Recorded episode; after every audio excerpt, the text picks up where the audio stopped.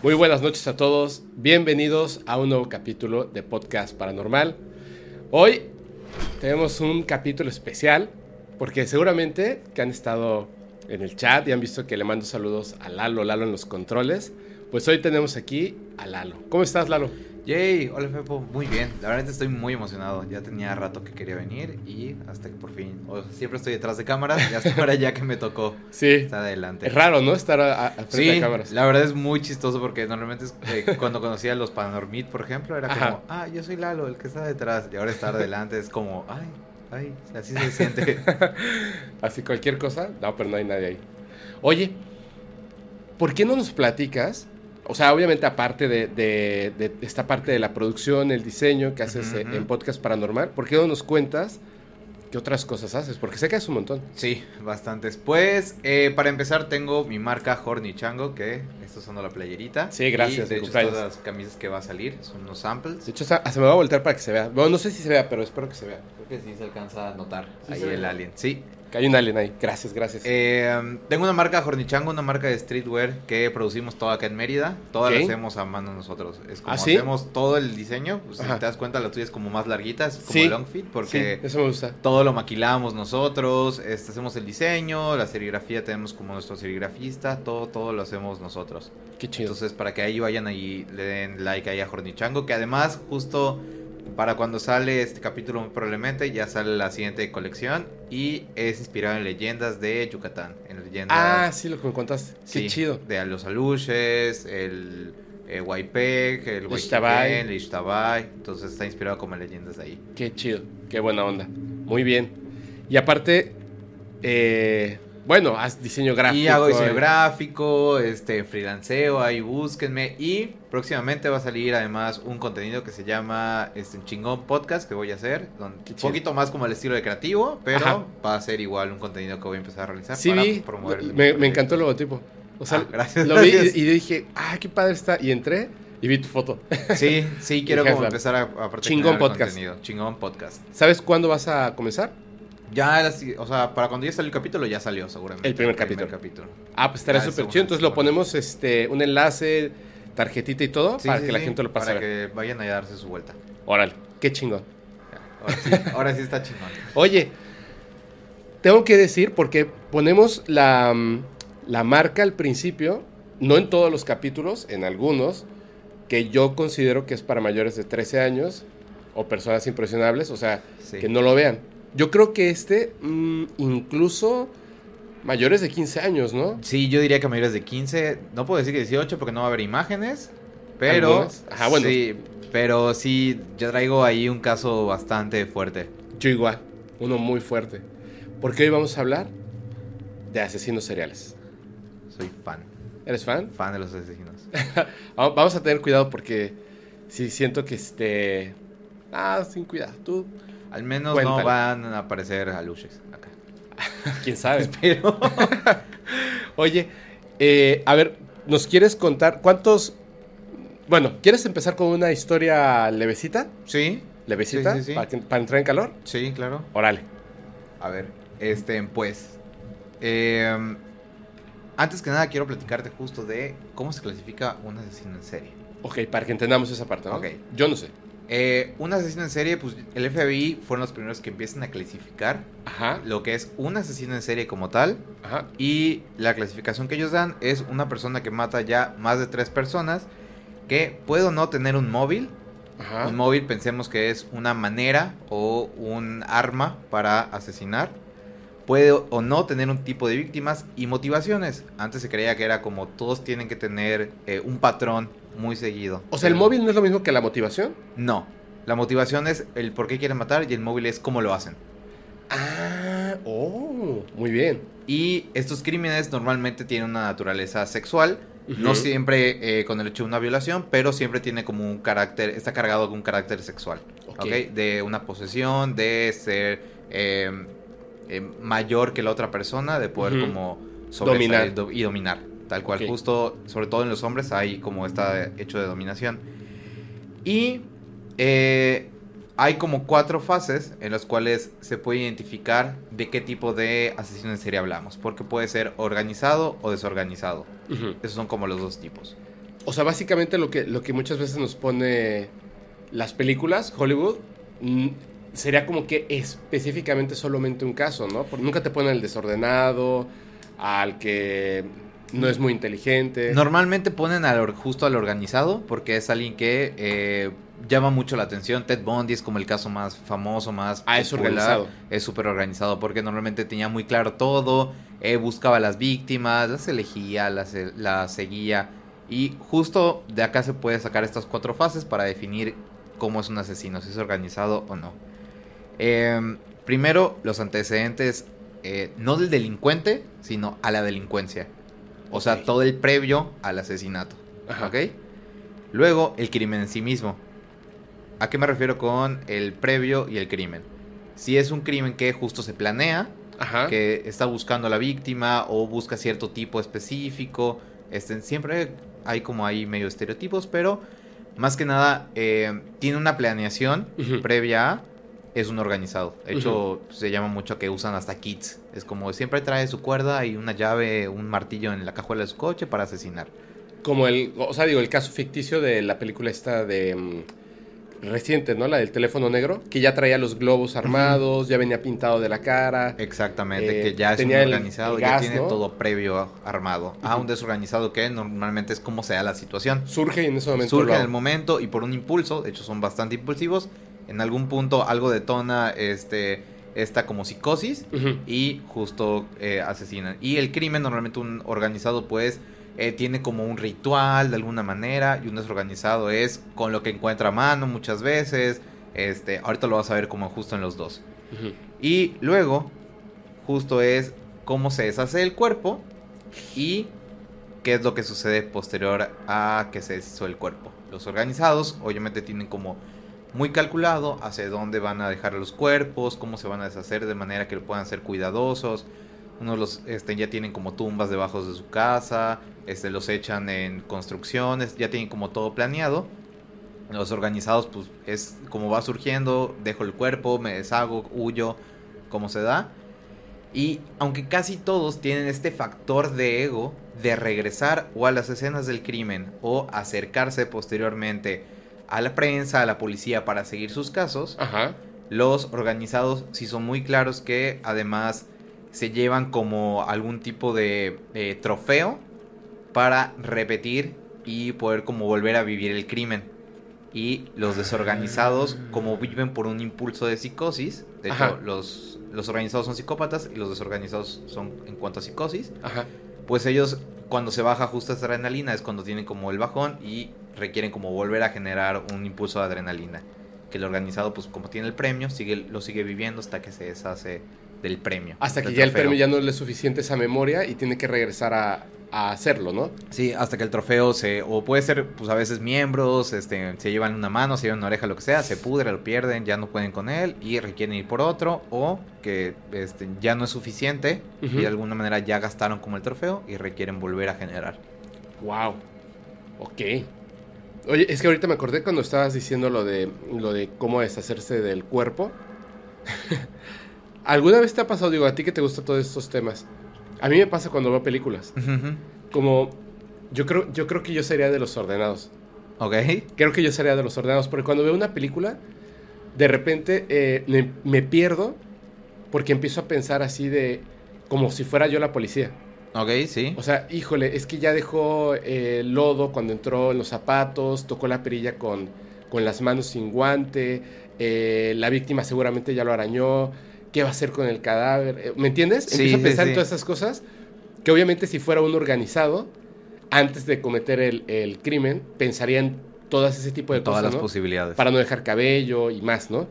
Entonces, y- pero nunca había pensado realmente, ok, y luego, ¿cómo te deshaces un cuerpo? Si una persona pesa, no puede salir como que arrastrando algo, Sí. subirlo a la cajuela con un montón de trabajo y luego, ¿qué haces Peso con muerto, eso, no? Tal cual. Y luego empieza a apestar y se chorrea líquidos, o sea, son muchas cosas que ahorita pensándolo es así como que muy raro. Normalmente eso es lo que aparte justo hace que los organizados este ah, pues aparezcan o los encuentren porque digo el único que eh, que ubico como de los famosos que no lo han encontrado es el Zodíaco. El Zodíaco. ajá. Pero todos los demás eh, los han encontrado porque siempre es encuentran el cuerpo al final.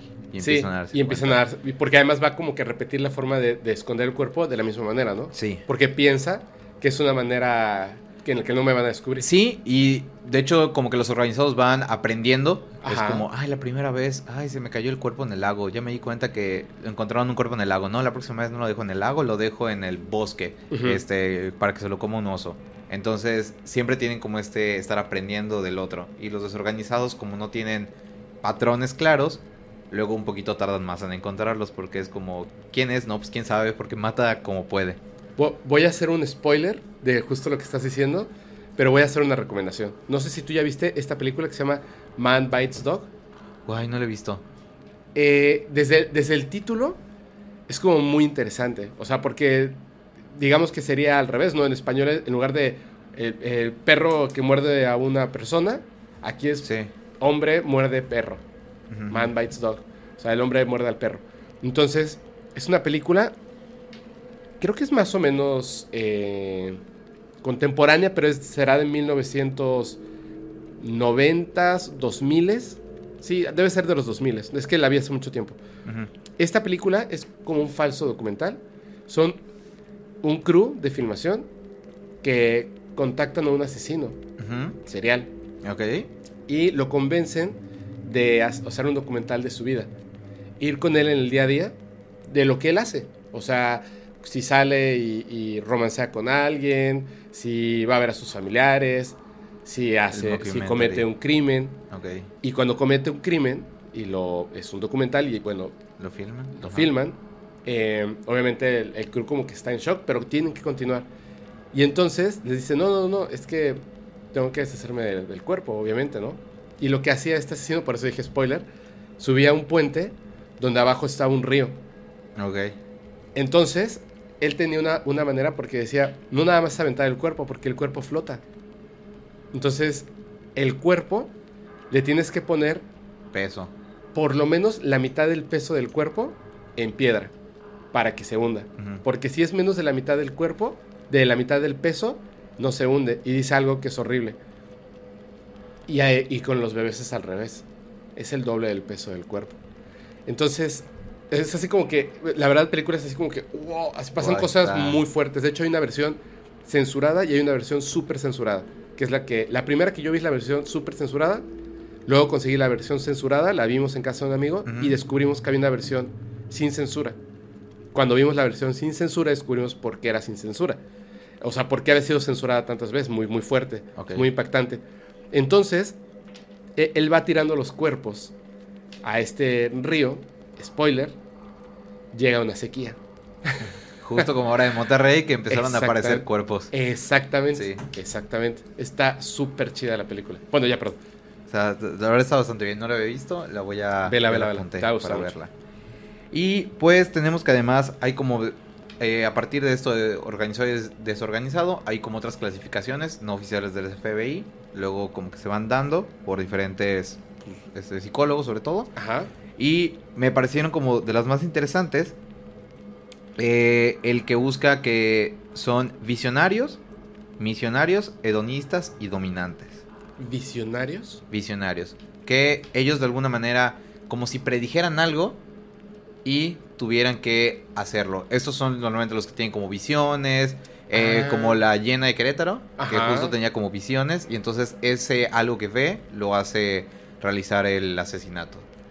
Como la película que les recomendé, la de Sí. Las manos de Dios. Sí, justo como el de las manos de Dios. Tiene una visión de Dios y de un ángel. Esa es una, eso es un misionario, además. Ah, además es misionario, porque tiene una misión. Tiene una misión. Estos, como el Luna Bomber, por ejemplo, Ajá. que era una misión de poder como rescatar, este, de alguna manera, está como estos ideales patrióticos a través de eh, como el terrorismo medio asistido. Entonces, estos además tienen una misión. El hedonista, el que mata totalmente por placer, Ok. y el dominante, que el dominante sí es el que de alguna manera se sintió eh, todo el tiempo retraído y de alguna manera requiere poder empezar a dominar a sus víctimas. Y estos normalmente suelen atacar a víctimas que son mucho más débiles que ellos porque en su entorno social no pueden ser ellos dominantes. O sea, como, como la gente que sufrió bullying extremo y después Exacto. hicieron snap y... De hecho, hay como unos factores psicológicos. ¿Has escuchado la triada McDonald? No. Ok. Es un conjunto de factores que dicen que si tienes dos de tres, es muy probable que seas un asesino en serie. Ah, ¿sí? O sea, un asesino en serie en potencia, ¿no? Sí. O sea, no que hayas desvivido a alguien, desvivido, ojo con esa palabra. Ajá. Pero Porque- eres un asesino en potencia. sí. Eres un asesino en potencia. Eres un asesino. Ok, a ver, ¿cuál es la triada? La primera es la enuresis, que ¿Qué es es que sufriste, eh, que te orinabas en la cama hasta ya los, eh, suponen como los 10, 12 años, Ajá. pero sobre todo tiene, lo relacionan con ya el despertar sexual o por un abuso sexual. Ok. La piromanía, que es este placer obviamente por incendios, y el maltrato animal, que ese es como dentro de los factores siempre como que se repite la parte del, del maltrato animal. Es si tienes dos de estas muy probablemente te vuelves un asesino en serie. ¿Tú tienes alguna de esas? No, la verdad ¿O es tuviste que alguna de esas? Ninguna. ¿Nunca, ¿Nunca deseaste así prender en fuego algo? No, fíjate que una vez nada más se me prendió una casa porque estaba jugando, una puerta de una casa que estaba Ajá. jugando bombitas y yo decía, ay no. Y ya lo apagué. No, sí, como que le tenía mucho respeto al fuego porque Yo- mi mamá además sufrió unos incendios de niña. Ah, no.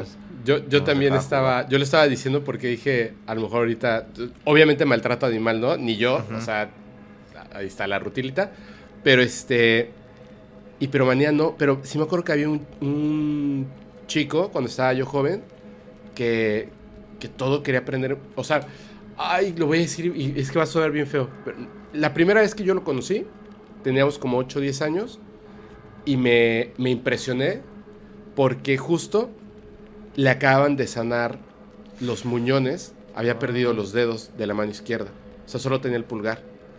Y así con, con, con pues el muñón, digo, esta parte, estaba tratando de encender un cipo Ok. para prenderle fuego a unas plantas secas. Entonces, o sea, imagínate, o sea, jugando, a- haciendo estas cosas, ya había perdido los dedos. Y también lo vi maltratando animales. Y no importaba. Pues muy probablemente tenga o actos. A mí me da miedo, me da miedo ese, niño. Y yo nunca jugué con fuego, una vez igual, eh, casi quemó un cuarto, sin querer, pero porque estábamos jugando a que éramos químicos. Sí, o sea, jugando como con no, cosillas. no fuego. Jugando con fuego, cosillas así, pero no con el hecho del placer del Sí, fuego. claro. Que es la piromanía. No, solo dije de broma a ver si alguien caía. Y además hay como algunos factores, eh, dicen que físicos, pueden ser como golpes en la cabeza, por ejemplo, este, algún tipo de, eh, no como un retraso, pero sí lo relacionan a veces como con los partos prematuros o muy tardados, pero sí hay como factores psicológicos además, que pueden ser obviamente violencia parental en casa, Claro. aislamiento social. eh, además, por ejemplo, se dice que cuando están los padres ausentes y sobre todo la madre es dominante, suelen darse asesinos en serie este, masculinos hombres. ¿Ah, sí? Sí, como que un padre no solamente ausente, sino además retraído y una madre dominante, normalmente, o una mujer dominante en la vida, Ajá. suele hacer que ellos justo se sientan, por los que buscan ser dominantes, es porque de alguna manera se sienten como aplastados es, en todo el tiempo y al perder esta figura femenina que era la dominante, Como dominante, Pues, además con violencia, ¿no? sí, con violencia, obviamente pues buscan como eh, externarlo ahora y ellos ya no sufrir ese- esa dominación. Wow. Y pues además digo, hay otros, eh, hay como diferentes factores, ejemplo las mujeres son asesinas en serie mucho más organizadas y metódicas con motivos muy diferentes a los de los hombres. Los de los hombres suelen ser como más impulsivos o más relacionados a la sexualidad y las de las mujeres suelen ser con otro tipo de necesidades eh, para cubrir como venganza también. Es un poco un reflejo de la sociedad, ¿no? Totalmente. De los males de la sociedad. Las tamaleras en la Ciudad de México siempre, o sea, es justo un reflejo de lo que se está viviendo. Y casualmente lo- los casos, que uno de los casos que presento, justo refleja bastante, bastante lo que sucedía, por ejemplo, en Los Ángeles. En Los Ángeles. En Los Ángeles. Hay muchos asesinos en serie en Los Ángeles además. Hay muchas drogas, está ahí Hollywood. Sí, Ah. en post-Vietnam ah, ah, hubo una gran ola de asesinatos en, de asesinos en serie en Los Ángeles, Ah. transitando en esa zona. Claro, Además. claro, claro. Wow. Oye, a ver, ¿tú conoces esta, esta supuesta... eh, es una historia donde al final se te hace una pregunta y si conoces la respuesta, ¿Es probable que seas un asesino? Ah, sí la recuerdo. ¿Sí? Sí, sí la recuerdo. ¿Te la sabes? No me lo sé. Yo sí me la sé. ¿La cuento? A ver si... Ok, sí. Ok. Un hombre...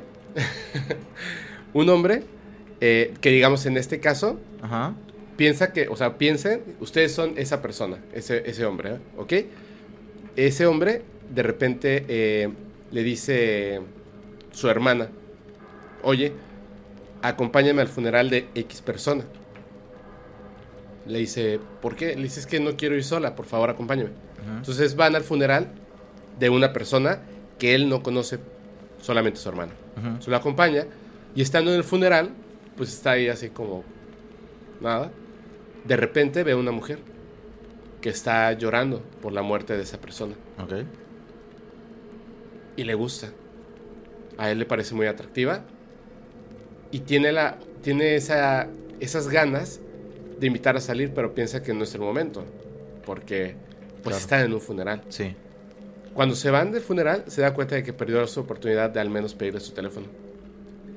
Una semana después, este hombre desvive a su hermana.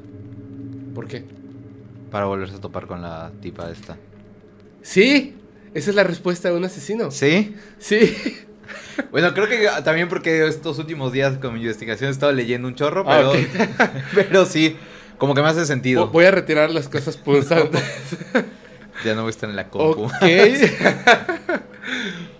es exactamente es la respuesta del asesino. ok. Yo la primera vez que me lo preguntaron, estaba más jovencito y tenía muchas ganas de, de saber la respuesta y no la sabía. no se me ocurrió nada. Y, y yo dije, pues porque está loco. Tengo que dejar de ver Criminal Minds tanto. Sí. Mindhunter y todo. Mindhunter, sí. Ah, es serie. Ya, que dicen que va a regresar. ¿Eh? Dicen que va a regresar, ya. Ah, ok. ¿Qué onda? A ver. Ahora sí, ¿quieres empezar? Bueno, voy a empezar con el justo el que les decía de Los Ángeles. A ver si. Muy famoso. Richard Ramírez, el Night Stalker. ¿Has escuchado de él? No.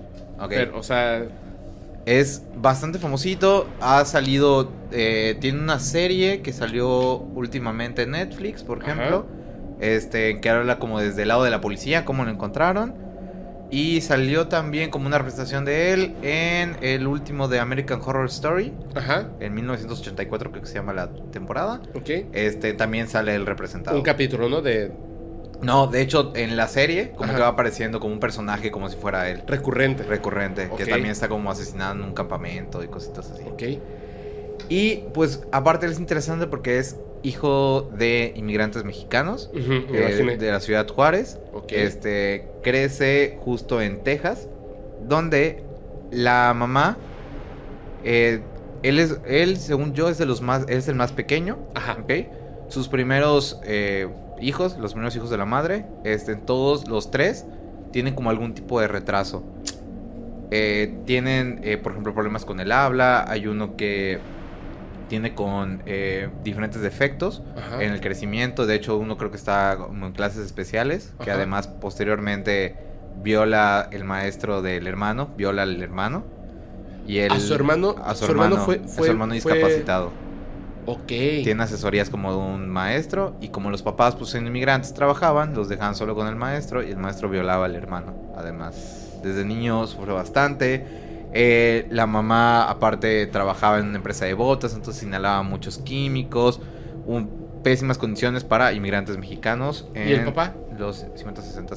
Se menciona que trabajaba, pero como ausente, trabajando todo el tiempo. Trabajando todo, todo el tiempo. De hecho, como que normalmente no mencionan al papá, mencionan mucho A la mamá. este, a la figura. eh, de hecho, lo mencionan como mucho a él, que siendo el más pequeño, se vuelve como la figura paterna y ven cómo sus hermanos empiezan a sufrir como abuso y maltrato del papá, pero siempre él era como la figura paterna, siendo el más pequeño. Entonces, toma Ah, él era el más pequeño. él era el más pequeño. De hecho, él es el único que sale como bien, en Ajá. teoría. Y, eh, ah, bueno, de hecho, uno tiene deformaciones en la espalda y demás. Eh, era un niño, dicen que bastante feliz. Sufre unas lesiones en la cabeza, subiéndose a un sofá, cosas de niños que dicen que esta parte de lesiones en, en el cráneo, Ajá. este, él sufre dos. pero, pero- fuerte, supongo, ¿no? Para Sí. que las hayan contado. Sí, una dicen que sufrió un desmayo donde estuvo como medio casi en coma un ratito. Ajá. Pero desde los 10 años, pues él siendo eh, con padres ausentes que no estaban en la casa por estar trabajando, y él siendo como me- medio responsable, desde los 10 años ya fumaba marihuana, ya inhalaba resistol en los Estados Unidos y era súper retraído, bastante, bastante retraído. Y como que de alguna manera no se hallaba este, con sus compañeros, decían los compañeros que era como, no rarito, pero pues nada más estaba como solillo y demás. Y él no encontraba como este patrón social, ¿ok? Hasta que eh, regresa su primo Mike, el primo Miguel, Ajá. regresa de Vietnam, ¿ok? El primo Mike se vuelve de alguna manera su figura paterna. Ajá. Este, recordemos que la mamá no estaba haciendo como, estaba haciendo como dominante, pero pues aún así estaban ausentes los Ausentes. padres por estar trabajando. Y cuando regresa este, el primo Mike, eh, Richard, ¿cuántos años tenía más o menos? Él ¿Era tenía- jovencito? Él tenía como 13, 14 años, yo creo. este, y está el primo regresando de Vietnam y pues está con chorro de repercusiones de lo que sufrió en Vietnam, pero un chorro que empieza a tener como mucho contacto con él, porque pues era el que estaba cerca de la casa y vivían cerca. Y él de hecho le enseña a usar este, cuchillos, le enseña a usar armas. Se cree que de alguna manera seguramente disparan animales, aves o algo. Y él, de alguna manera, como es su figura paterna, la que está presente, él empieza a escuchar mucho sus historias. Y las historias que tiene el primo Mike, pues era de todos los asesinatos que hizo en Vietnam. De todos. Hasta que llega el punto en que el primo pues está como muy emocionado y muy emocionado, muy emocionado. Que de la emoción empieza a mostrarle fotos. Fotos donde está con cadáveres, donde está justo este, abusando sexualmente de cadáveres de vietnamitas. Este, una donde está sosteniendo una cabeza. Empieza a mostrarle fotos a, este, a Richard. Y él lo ve como muy normal. Él empieza a entender que entonces una manera de ser como feliz, de poder estar como eh, pleno y en éxtasis, pues es teniendo como este... eh, este como, estos como eventos sangrientos. Incluso llega un punto en el que están con el caso del primo Mike y llega la novia del primo Mike Ajá. se pelean. eh, no recuerdo si la mata o solo la golpea. Pero de hecho ahí le dice como, ve al refri y saca el arma de ahí. Y agarra y dis- le dispara a la, a la novia. Y el primo Mike se va a la cárcel unos años. ¿Pero quién le dispara a la novia? El primo. Mike le el primo Mike le dice a Richard, mientras lo que se están peleando, le dice, agarra la pistola que está en el refri. Tráemela, ¿no? La trae, le dispara, se lo llevan a prisión un rato. Está, de hecho, este, lo diagnostican con secuelas de guerra, entonces no va a prisión, solamente está en un hospital psiquiátrico unos tres años. Ujú. Este, pero pues en ese tiempo Richard ya empezaba a trabajar, ya de 15, 16 años, eh, y tiene como uno de sus primeros, no sé, eh, fue como de sus primeras eh, ataques, pero fue de los últimos que se le relacionó, porque no tenía como alguien relacionado como tal. Empezó trabajando como bellboy y este, camarista en un hotel. De hecho, creo que es en el Hotel Cecil, igual muy famoso. Wow. Este, si no mal recuerdo, porque tiene algo ahí como relacionado. Y obviamente, aunque le gustaba como robar, pues siendo como de familias pobres, robaba, este, asaltaba y empezaba a acechar a las víctimas. Este iba a los cuartos con la llave maestra y de repente empezaba a acechar a las jóvenes de los hoteles. Pero ¿cómo, cómo se metía a la Se habitación? metía a las habitaciones mientras las, este, las mujeres se bañaban o desde las ventanas. Hasta que un día este, entra al cuarto, eh, también robaba ahí en el hotel y no encontraban quién era. Hasta que un día entra a una habitación, eh, se acerca a una de las, este, se acerca como desde lejos en el baño, empieza a ver a una de- este, de las chicas que estaba ahí en el hotel y llega el esposo. Y lo agarran a golpes, él sale por la ventana, sale huyendo y hasta ahí como que se salvó porque como la familia estaba viajando, Ujú. pues no levantan cargos, solamente fue como, ah, ese chamaco y se fue. Entonces se salva, regresa el primo, el primo posteriormente se suicida a los pocos meses de, Se desvive. de que regresó y se empieza a desatar, porque ya no tiene esta figura que lo contenga y con quien pueda hablar. Era su único medio social para Ajá. poder desahogarse de estas como atracciones que él tenía y que había aprendido del primo y ya no estaba. Y es de aquí donde va hacia Los Ángeles y empieza un poco su reinado. Ahora, ¿cómo te imaginas a Richard Ramírez? Me lo imagino así como. Es que como es latino de los 80s, ¿no? 70, sí. 70s. 70s, 80s. Ajá. Me lo imagino así como delgadísimo. Ajá. Este. Moreno. eh, como semibigotito. ¿No? Ok, sí. Delgadito, súper flequillo además. Ajá. el Pelo era medio larguito también. De hecho, sí, muy latino, pero hasta como medio guapillo ahí con pómulos como pronunciados. Ajá. Pero además, muy metalero. Él, en ese punto, eh, el primo pues también dice como, no, que Satanás, que él es el rey de las tinieblas, a él debemos de adorar, cual gracias a Dios. Empieza a tener como muchas influencias y pues le gustaba Black Sabbath, ACDC, toda esta música. Entonces él se vestía así de pantalón negro, zapatos negros, playera negra, todo, todo de negro. Y era el típico como metalero. Ok.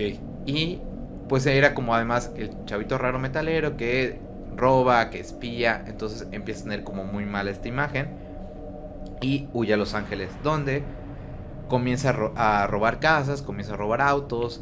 Y siendo Los Ángeles en esta este, época, sobre todo en, en el verano, pues resulta que había muchas casas con eh, puertas abiertas, que dejaban las ventanas abiertas para poder dormir. Hasta que un día, ¿Por el calor? por el calor, Ajá. Justo por- es como él aprovechaba estas temporadas de verano este y como el summer Para spring meterse, para ¿no? meterse. Él era lo que aprovechaba. Se dice que tenía un socio. Todavía no se identifica quién es, este, pero dice que tenía un socio con el cual asaltaba en un principio. Claro. Hasta que un día eh, entra a una casa, una mujer eh, está dentro de la casa, se despierta y la golpean y la violan. ¿Ok? Él, él y el él y el socio. socio. Aparte, se, se separan un poco. eh, a partir de esto se cuenta que ha sido como de sus primeros crímenes, pero pues fue como igual de los últimos. sí, ahora sí, el primer ataque de él fue de los últimos en relacionarse, porque pues como fue de los primeros y fue previo a, como ahora sí, sus impulsos de asesino en serie, eh, como que no había tantos fundamentos, eh, fue muy de ocasión, no fue organizado, estaban buscando robar. Y además, al mismo tiempo, ahí sí estaban BTK y Ed Kemper en Los Ángeles. Que De Mind- son otros. Mindhunter, Ajá. el gordito grandote, Sí. él es Ed Kemper. Y BTK, otro igual asesino en serie bastante de la época que aprovechaba eso- las drogas. Por eso dices que, que- que había como que un boom, ¿no? De esto. Hubo un boom y cerca además a los años salió Charles Manson. Entonces era como justo el centro donde estaba pasando muchas cosas. Eh, él eh, vestido de negro justo eh, sigue atacando, sigue atacando por las noches hasta que entra a una primera casa en el verano de 1984, Ujú. en la casa de Jenny, una mujer mayor que deja la ventana abierta por el calor. Él entra y no se sabe por qué, pero en ese momento sintió el impulso de De Él desvivirla. como que estaba de desvivirla. Estaba con el eh, con este éxtasis de un robo Ajá. y de algún momento decir decide ahí empezar justo su mandato del terror, porque él sí era un mandato del terror muy intenso. Porque él siendo como según el satanista, un satanismo ahí como medio falso, él creía que mientras más personas este, pudiera entregarle a Satanás, Más poderoso lo iba a más hacer, ¿no? poderoso lo iba a hacer, más lo iba a cuidar y más cercano iba a estar, como que iba a ser su preferido. Ajá. Él, ojo, él no usaba como el, em, ah, es que Satanás me poseyó, fue un demonio. No, él estaba claro que era su misión, pero que no era como que estuviera poseído, sino él lo que Yo buscaba lo estoy haciendo y es, o sea, es para ti, pero consciente de lo que estoy haciendo. por mi propio, este, Es mi propia voluntad, propia voluntad para servirte. Claro.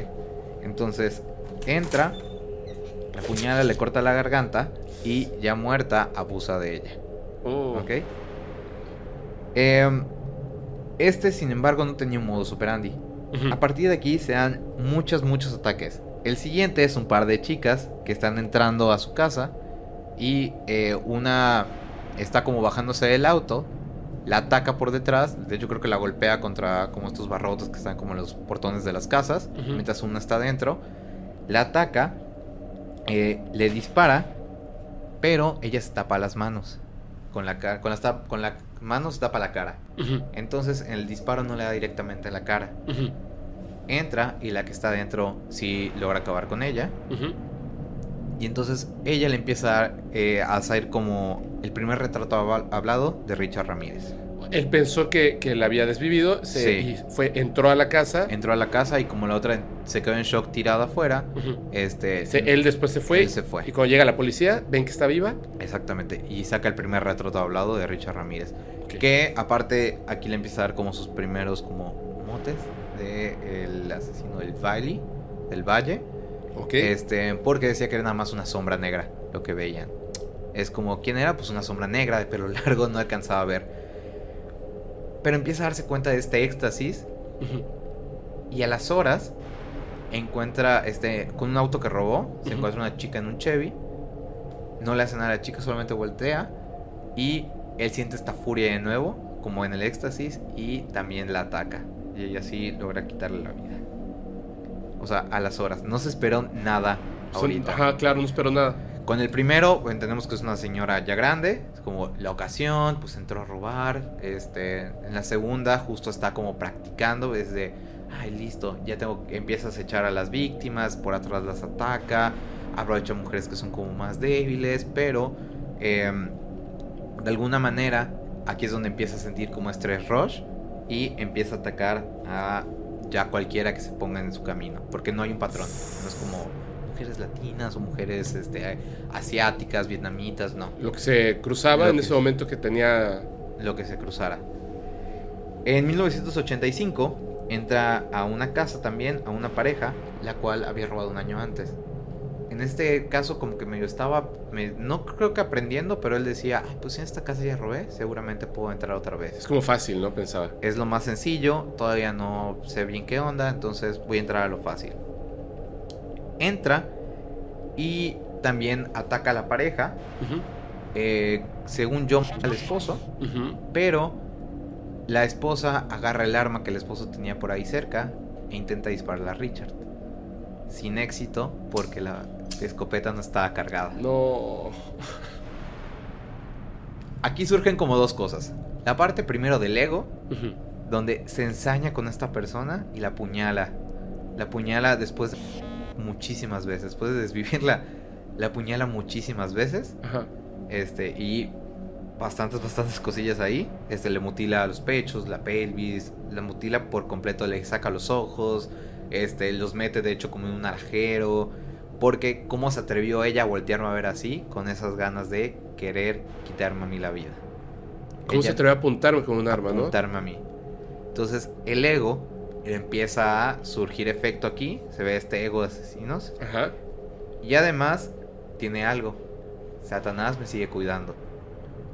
Porque cada vez que intentan atraparme, no pasa nada. Esta chica, pues, por suerte vivió anterior, a las anteriores que ataqué. Pero esto solo le da más confianza. Dice, soy imparable. Y empieza a atacar cada vez más seguido. De ahí, justo con el auto que r- empieza a robar más autos, con el hecho de empezar a buscar a cualquier víctima que pueda. Salía en las noches a cazar. Él salía efectivamente a Ahí se convierte en cazar. el acechador nocturno. Todavía. Ah, todavía. todavía. no estaba el nombre, todavía estaba como el de Valley. Ajá, por eso, pero digo, eh, eso era, por eso era un acechador nocturno. porque en el stalker. coche. Sí, Y, ah, o sea, aparte de que las, las, desde jovencito estaba con este rollo sí, de, además. de acechar, ¿no? Sí, entonces, eh, algo que además pasa aquí, que posteriormente eh, hilan y por eso lo encuentran. Eh, ubica los tenis Avia. ¿Los que, perdón? Los tenis Avia No. eran una marca de tenis muy viejita. Eh, dejaron de producir una silueta porque en este ataque que hizo en el jardín, al- porque al día siguiente entra el hijo y ve el- el cuerpo, los cuerpos de los papás y encuentran en el jardín una pisada de un tenis Avia de talla 11 americano. Y relacionan los casquillos. Y entonces se dan cuenta ahora sí que ya tiene un asesino en serie. Porque coincidían creo que con los casquillos de la chica en el coche. Que desvivió en el auto. Me va a costar mucho. Y además esos tenis eran poquitos. Solo se habían vendido creo que seis en todos Los Ángeles. Como esa silueta. Y solamente uno en talla, C, en talla 11. O sea, ese modelo en específico era Ese modelo específico tenían cómo relacionarlo. Empiezan a buscar como en las tiendas, pero aquí todavía no hilan todos, todos estos crímenes. Él va buscando y semanas después además roba un Mercedes-Benz y ataca a otras dos ancianas, una paralítica, de hecho. Ah, este abusa de una de ellas. De hecho, son las. Este. Son, una- son unas hermanas. Abusa de una de ellas. Y. eh, siempre. Pero, ¿Las desvive a estas? A una. ¿A la otra no? A la otra no. Ahí va. Ok. Porque Satanás sabe a quién elige y a quién no.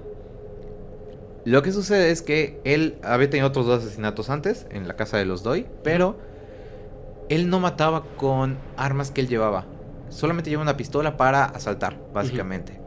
Pero como él buscaba como justo este placer, como de la sangre, de empezar como a hacer todo muy, muy sangriento, este, era con lo que encontraba. Era muy ocasional, era súper desorganizado. Eh, Dejaba hecho un desmadre en todas sus escenas. Este, siempre era con lo que encontraba la casa. En esta casa, pues como había alguien paralítico, no había cuchillos. Entonces agarra un cable telefónico y intenta estrangularla a la paralítica. Y en eso surge justo que le da como un cortocircuito. Y hace que, como que, no es como que ella reviviera, pero yo creo que de alguna manera como que la movió y se despertó y ya le toca. Entonces suelta y dice, "Ah, ella está hecha para vivir. Porque es como una señal, ¿no? El hecho de que me dio un toque eléctrico y ella vivió. Sí. Eh, seguramente ap- este, tenía como esta idea de si hay una ventana abierta, puedo entrar. Si hay una señal que me dice que deben vivir, les voy a dejar vivir. Entonces aquí ya se va viendo, viendo un patrón. Hay muchos otros asesinatos donde empieza a degollar gente, cada vez se va más allá. eh, empieza a golpear con tubos, empieza a, este, a degollar muchas mujeres. Todo esto como dentro del valle. Eh, de hecho, uno de estos asesinatos, posteriormente a la escena del- de- cuando deja la escena del crimen, eh, es muy chistoso porque empieza a dejar además como este pentagramas. Él diciendo es mi marca y ya lo empezaron a ubicar como el, asesi- el asesino de Bali. Del Ah, Valle. Es donde le empieza a caer mucho el ego, ¿no? Es donde le empieza a subir el ego muy cañón. De hecho, eh, saliendo de unos de estas escenas del crimen, donde está lleno, lleno de sangre, pero llenísimo de sangre, eh, pasa con el auto robado y lo detiene la policía por un alcoholímetro porque el coche estaba eh, tenía placas donde habían robado el automóvil. Lo detienen y la policía, oye joven, ¿qué le pasa? No, todo tranquilo, no pasa nada. Ah, jajaja, qué bueno. Este, oye, pero el auto es robado y no será usted el asesino. No, no soy yo. Pum, se baja del auto y huye a pie. En Y el la- alcoholímetro así. En el alcoholímetro. y La policía como, ay, qué raro, chavo. No me digas. Huye ¿No lo persiguieron? No lo persiguieron. Eh, ¿Qué es lo que pasaba? Empezaba a dejar estas huellas y todos los casquillos, pero pues Los Ángeles es bastante grande. Entonces, entre todos los distritos de Los Ángeles no había comunicación policíaca. Era como una leyenda de algo por ahí y fue como jajaja. Y un chavo dijeron que se robó un auto. No, sí, sí sabían que había este el asesino el- del valle, pero No tenían información. no tenían clara. información de, por ejemplo, de cómo estaba, eh, de cómo era físicamente, porque la víctima era de otro condado, la que dio la descripción. O por ejemplo, el de los zapatos era de otro condado. Y estaban como por todos los condados estaban regada esta información. Y hasta que, de alguna manera, roba un Toyota, compra un machete, sin afilarlo, No. va y ataca a una pareja. ¿Ok? Aquí empieza a cruzar los límites. Porque él dice, ya no puedo con nada más atacar y desvivir a las personas. Empieza a abusar de ellos, pero aprovecha que están los niños presentes de las parejas para que los niños vieran. Y hacía rogar a las mamás para que no les hicieran nada. Completamente así súper sádico. Cada vez va cruzando más y más y más los límites. Ajá. Eh, se dan cuenta, eh, de hecho, una de estas víctimas, este, la cual es atacada, Ajá. sobrevive, este, y ya da una descripción, por lo cual empiezan a buscar a Richard Ramírez en Los Ángeles.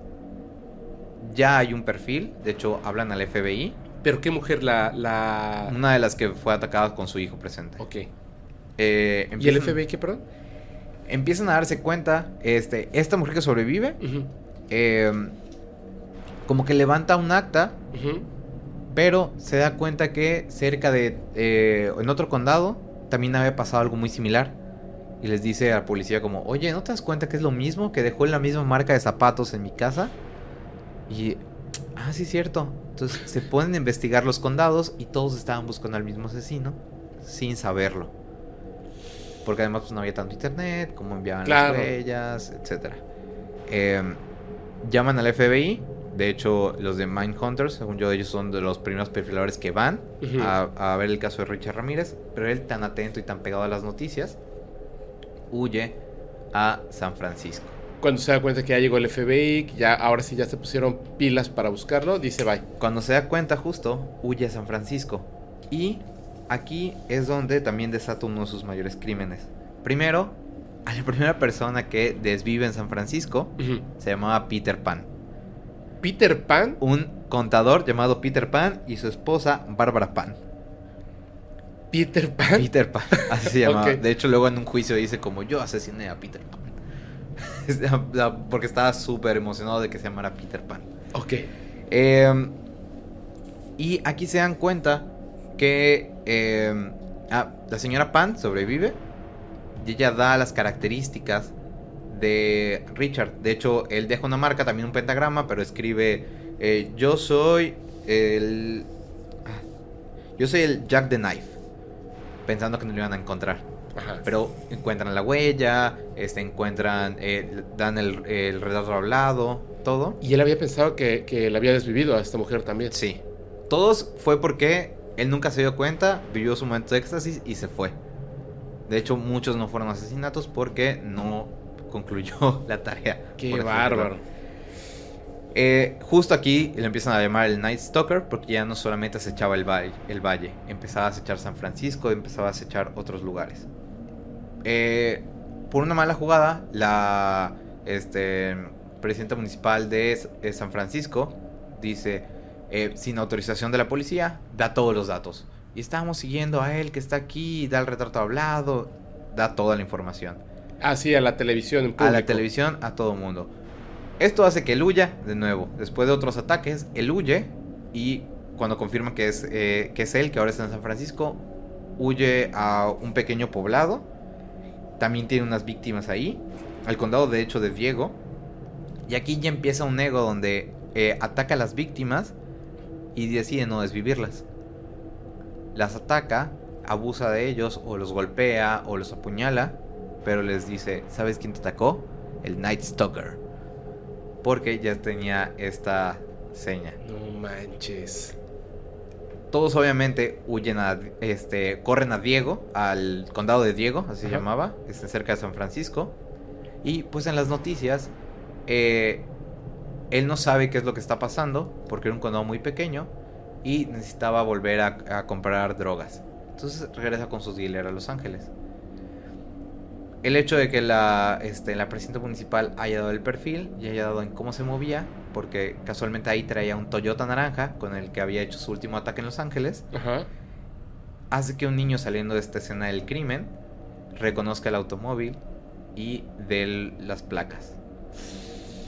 Encuentran las placas, lo persiguen, eh, encuentran el automóvil abandonado, con una técnica encuentran las huellas digitales y relacionan que habían encontrado a Richard Ramírez, al lo habían apresado años antes, cuando él era muy jovencito, de 13, 14 años, por un asalto ¿En alguna tontería que hizo de joven? en algo de joven. Entonces encuentran sus huellas, empiezan a relacionar, sí, fulanito de tal fue el que compró los tenis Avia, este, él estaba en tal lugar, empiezan, encuentran como además con su dentista, entonces eh, sí, él estaba cerca de estas escenas del crimen porque había ido a citas con el dentista, Wow. empiezan a relacionar todo y él como de alguna manera dejó el, auto abandonado para regresar a Los Ángeles, ya que tienen las huellas digitales, sacan a todos lados su rostro. Y él es Richard Ramírez y vamos por él. Él está en el autobús, él no se entera de nada. Él o no sabe. él está viajando y no se entera de nada. Él no sabe porque como no hay internet, él está... Él está en su rollo en el Sí. autobús. Este, por todo por este niño que ve el automóvil naranja. Llega a la central de autobuses, se da cuenta que hay mucho movimiento de los policías en Los Ajá. Ángeles. Y dice, esto es muy anormal, esto no debería estar pasando así. Con un- su ego, dice, Satanás me va a proteger, empieza a caminar, pasa a los policías y pasa como si nada, los policías no lo reconocen. Sale y se va a un barrio latino Ok. entra a una tiendita y la gente empieza a reconocer y le dicen como, el matador, el matador, ¿Y él qué? ¿Qué están diciendo? ¿Usted sea, él no habla español? Él no habla español. Él es de familia mexicana, pero él no habla español. Este. ¿Y qué? ¿Qué? Y voltea y ve que su cara está impresa por toda la ciudad, por todas las calles. Y empieza a huir y todo el vecindario lo empieza a reconocer y lo empiezan a perseguir entre todos los del barrio latino. Lo agarran, casi lo linchan, encuentran a la policía, este, lo llevan con la policía, lo agarran antes de que casi lo linchen y él justo en el único momento donde dice gracias a Dios que me agarraron. Porque si no lo iban a... ya. Este... Y es, incluso a la policía le dice, este, desvívanme aquí sé que lo que hice estuvo horrible. Porque lo que quería al final era ser ese mártir que hizo todo por Satanás. Quería tener como ese ego y yo hice todo. Dispárenme, ¿no? Aquí. Dispárenme aquí en la policía, nadie se va a enterar. Los policías lo llevan y empieza además ahora el show de su juicio. Porque en todo su juicio empieza a leer poemas, empieza a decir como Satanás me está cuidando, me está protegiendo, por eso estoy eh, donde estoy, este, viva el Night Stalker, eh, por ejemplo, en algún punto su... Pero él como que siempre asumía el cargo. Yo soy. Su este, abogado de hecho le dice que... Em, que ya se declara inocente, que se declara inocente y él dice, no, yo sí fui. lo despide y justo cuando en medio de la corte lo despide, se había pintado un pentagrama y lo muestra y es como, eh, The Night Stalker está aquí, yo seré vengado por Lucifer, está con nosotros. Y aparte empieza a tener como muchos temas en los juicios por tan mediático que era y él pues, no era feo era como ahí guapillo rockero ya haciendo todo este show. Y ya siendo el asesino más famoso en ese momento en Los Ángeles que había desvivido a este acá lo tengo a 14 personas más sus veintitantos ataques. 19 14, 14 asesinatos.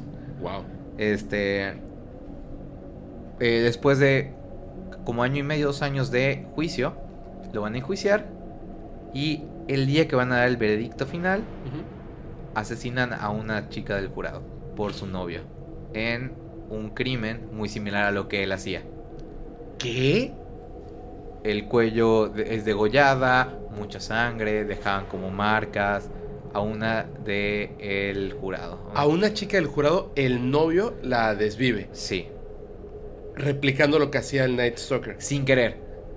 No se sabe si fue como. Eh, como obligada o como que estaba siguiendo ese patrón. Como un fan, ¿no? Ajá, no se sabe si más bien era como un fan, pero sí se sabe que como que siguió casualmente, pues estos mismos patrones que él hacía. Casualmente. Casualmente. Y se atrasa todo el juicio tres años más. No. Primero por esto y él dice, claro, Satanás me está cuidando. Y hasta el día que lo van ahora sí a enjuiciar.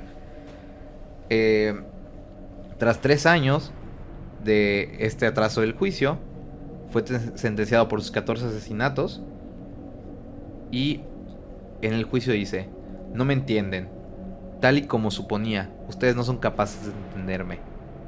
Legiones de la noche, razas de la noche, no repitan los errores del Night Stalker y no concedan eh, clemencia alguna. Yo seré vengado. Lucifer está conmigo. Y antes de despedirse, después de ser sentenciado a 19 penas de muerte, les dice adiós, nos vemos en Disneylandia. No manches. Tiene muchas fans en la cárcel por, eh, obviamente, él diciendo como asesiné más, luego no asesiné, luego sí. Vas a varios años más en prisión y ni siquiera sufres una pena de muerte. Se dice que Satanás lo ayudó porque muere en una cama hospital ni siquiera llegó como... O sea, se fue retrasando su... fue retrasando su... Su, pena de muerte. Y dos meses antes me parece que el día que iba a la silla, este, fallece en una cama de hospital por un problema renal. No manches.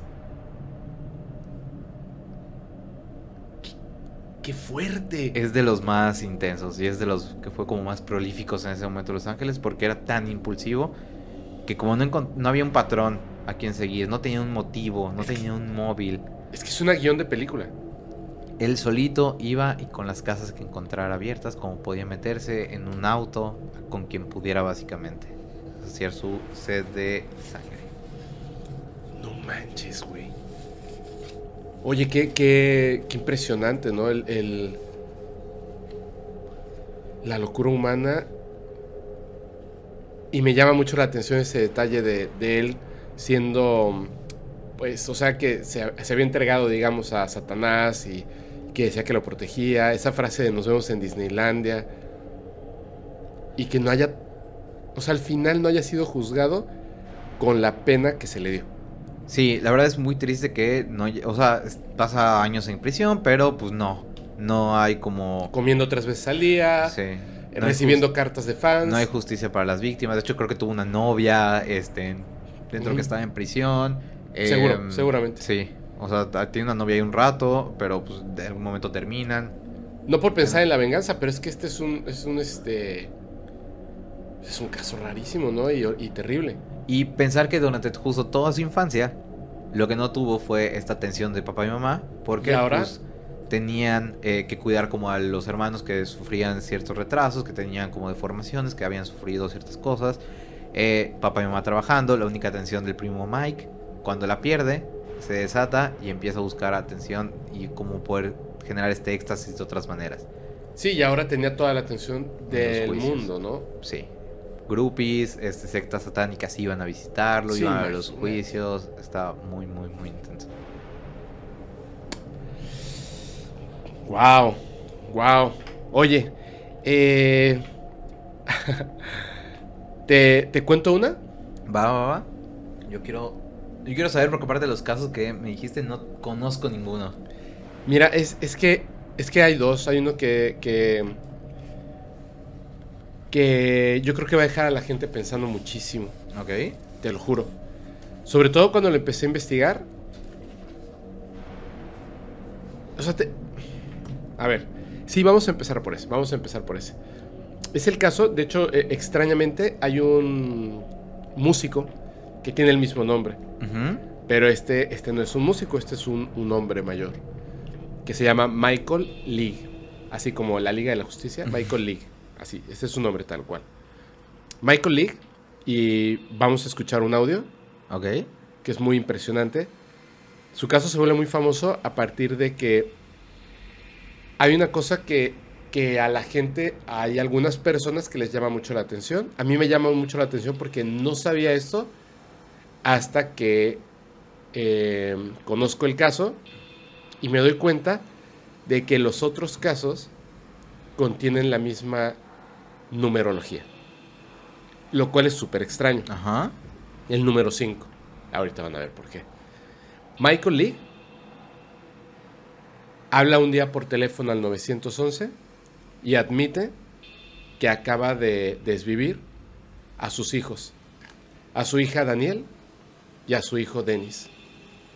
En esa misma llamada se da cuenta que Denis está con vida. Él había dicho, cuando ha- habla, es una persona que se escucha que está eh, en shock.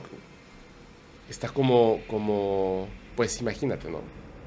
Y dice, se da cuenta de que, de que su hijo sigue respirando. Y la persona que está al teléfono, la que está en la llamada, le- está tratando de calmarlo. Pues le dice, ahora yo me voy a quitar la vida. Y le dice, no, no, no, este, espere, ¿tiene usted un arma? Sí. Dice, no, por favor, este, eh, dígame, por favor, en dónde vive. Sí. Por favor, dí- dígame, no, no lo haga, por favor, dígame en dónde vive. Y de repente él interrumpe y dice, él todavía está vivo. Tengo que volver a, a dispararle antes de que Ah, les había disparado. les haya disparado. Ahorita te voy a, narrar. Esto, esta parte es, bien, es bien rara, mira. Él dice, y vamos a escuchar la llamada y luego te voy a contar la parte, el resto de la historia. Él dice que les había disparado a su hija y a su hijo para liberarlos de sus demonios. Yo conté una historia, de hecho tú todavía no la has visto porque mientras grabamos este capítulo, ese capítulo todavía no se estrena, donde hablé de unos seres que se llaman arcontes, que se confunden con demonios. Sí, los he escuchado. O los demonios se confunden Sí. con arcontes porque no son exactamente lo que pensamos. Y son estos seres que... eh, y hay una descripción muy padre, por ejemplo, en la, en la película y en, la, y en el cómic de Constantine, que dice, un demonio no es algo que puedas ver físicamente, o sea, no es así como se presentan, sí lo pueden hacer, sino que son esos que están ahí que en el momento en el que necesitas unas palabras de sabiduría, de amor, o qué pasa cuando das unas palabras incorrectas Que te empujan. y te empujan a caer. Y esos son los demonios. Esta persona decía que sus hijos, su hijo y su hija, estaban poseídos por demonios. Y por esa razón les había quitado la vida. Les dispara con una escopeta, colocando una almohada y disparando. Va- voy a ponerte el audio, les voy a poner el que he audio. escuchado. Justo ahorita que dijiste el detalle de la almohada. Mira, te voy a poner el audio. em, dura dos minutos y fracción. Y luego les voy a contar el resto de la historia porque van a entender por qué es, es este. Es muy interesante. Mira, vamos a prestar atención, por favor. 911. Yeah, I just, uh,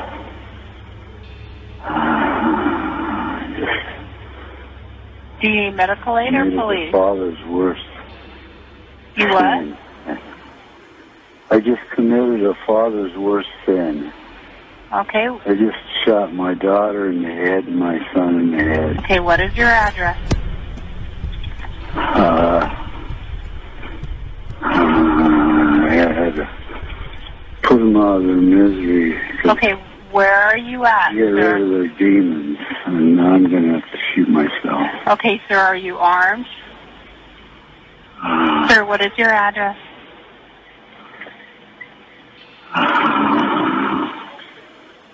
yes. Do you have a weapon? Do you have the gun now? Yes, I do. Okay. Okay. What's what's your name? My name is Mike. Michael, what's your last name? League. Okay, Michael. Is your I, I'm sorry, I can't understand you. What room are you in I'm right in now, the Michael? kitchen. Are I'm in the kitchen. I'm gonna have to shoot myself. No, I'm asking you, Michael. I'm asking you if you can put the gun down for me. The guy set the gun down. You're setting the gun down. The gun set down. Yes. Okay. No, no, but I gotta shoot myself before they get here. No, Michael, I'm, I'm asking you that you don't do that. I'm asking that you just oh, stay on the phone with me and talk to me. My kids, oh God, what I do, what I What kind of gun do you have? Oh my God. I don't know. I can't. I'm have to shoot myself. I really Okay, Michael, I I don't want you to do that though. I want you to stay on the line and I want you to talk with me, okay? And I'm going to see if we can get you some help. I can hear my son moaning. I gotta. I'm probably gonna have to go shoot it again. No, I put him Michael? out of his misery. Oh my What? God. Okay. So do you think still breathing? Yes, I think he is. Oh God. What room is he in? The living room's on the couch and my daughter's upstairs in the bedroom. oh my God. Ah, caray, no me imagino ser la que contesta la llamada. Sí, imagínate las cosas que tienes que escuchar. Y tener que mantener de Pero, frío totalmente. pero ahora va la otra parte de la historia. Eh, Michael Lee tenía 69 años. 69 años cuando le disparó a sus hijos. Su hijo, Dennis, tenía 46. Y Daniel, 43. Dennis tenía dos hijos. Es decir, que Michael era abuelo. Su esposa y sus nietos estaban en la casa mientras ocurrió esto. Te voy a decir algo. Cuando estaba en el juicio, Michael dijo lo siguiente, llorando. Esta persona, tú ves las fotos de él unos días antes del incidente y quizá un mes después, frente al juez, y hace cuenta que pasaron 10, 15 o 20 años encima de él en un mes. O sea, su alma estaba destruida. Y dijo ante el juez llorando, No lloro por mí, lloro por mis hijos, por mi esposa, mi familia y mis amigos. Asumo toda la responsabilidad por lo que hice. Amé a mis hijos cuando nacieron. Los amo ahora y los amaré por siempre. No importa lo que pase. Nunca perdonaré a mis hijos por lo que hicieron. Y viviré arrepentido por lo que hice por el resto de mi vida. Cuando estaba en el juicio, Michael, sus familiares y amigos, sus vecinos, exigieron estar en el juicio. El abogado de, de- de Michael, pues obviamente le era culpable, ¿me entiendes? Sí, su chamba no es que sea inocente, su chamba es que tengan un juicio justo. que tenga un juicio justo. Empieza eh, el abogado, el abogado empieza a, a demostrar, aunque eso digamos es extraño, qué fue lo que llevó a Michael a hacer ese crimen atroz. En un año, en un año, la policía fue 167 veces a la casa de Michael. Dennis y Daniel golpeaban a sus padres. Ella tenía esquizofrenia, era drogadicta. Él era alcohólico y drogadicto. Los humillaban, les robaban las medicinas, les robaban dinero, los golpeaban.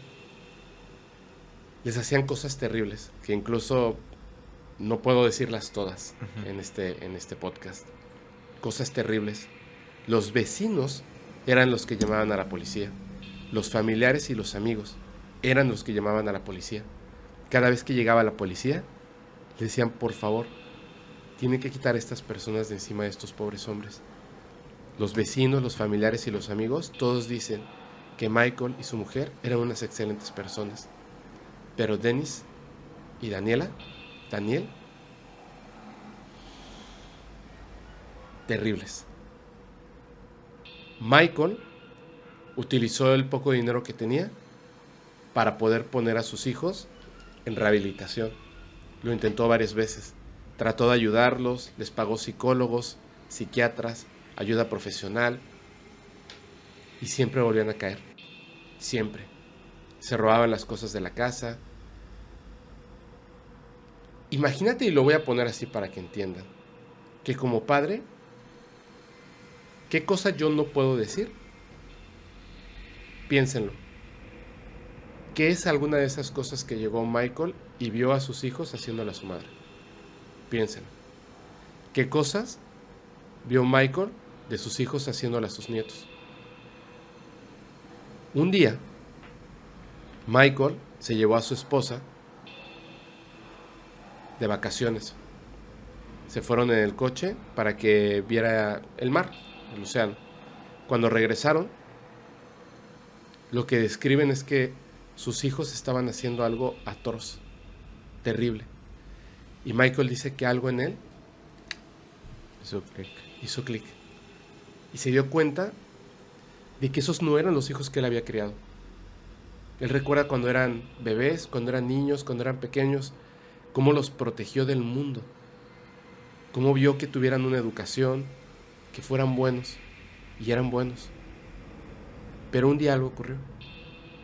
Y cambiaron. Total y absolutamente. Por eso Michael dice que tenían demonios. Y no importaba lo que hiciera, esos demonios volvían. Y la gente, y Michael y su esposa y los vecinos describen que estos dos adultos habían convertido la vida de Michael y de su esposa en un infierno. Que el solo vivir cerca de ellos y ver lo que esos, esa pareja de ancianos tuvo que resistir de estos dos adultos, terrible, más que eran sus hijos. Entonces, Michael esperó a que su esposa, sus nietos y sus hijos durmieran, cargó el arma, que era una escopeta, entró al cuarto, colocó una almohada para que hiciera como un silenciador, le disparó primero a su hijo y luego le disparó a su hija. Después pensó que no podía vivir con eso y pensaba en, en hacer lo mismo con él, pero no quería que sus nietos se despertaran y vieran eso. Tenía que llegar antes la policía. Y es ese momento en el que habla el 911. Durante el juicio, después de, de- esto que está eh, el juez escuchando a los vecinos y más, fíjate lo que se dice, lo que dice Michael. Le pedí perdón a mi hijo Dennis y a mi hija Daniel. Le pedí perdón a mi esposa, a mi familia. Y ahora me siento en paz con esto, señor, le dijo al juez, cuando le iban a dar el veredicto. El juez le preguntó, ¿por qué? Tuve que sacarlos de su miseria. Me tuve que deshacer de sus demonios. Y el juez le pregunta al jurado, ¿qué opinan ustedes? Los fiscales pedían que mínimo se le dieran 32 años de prisión. Ujú. Tenía 69, 32 años de prisión. El juez no estuvo de acuerdo.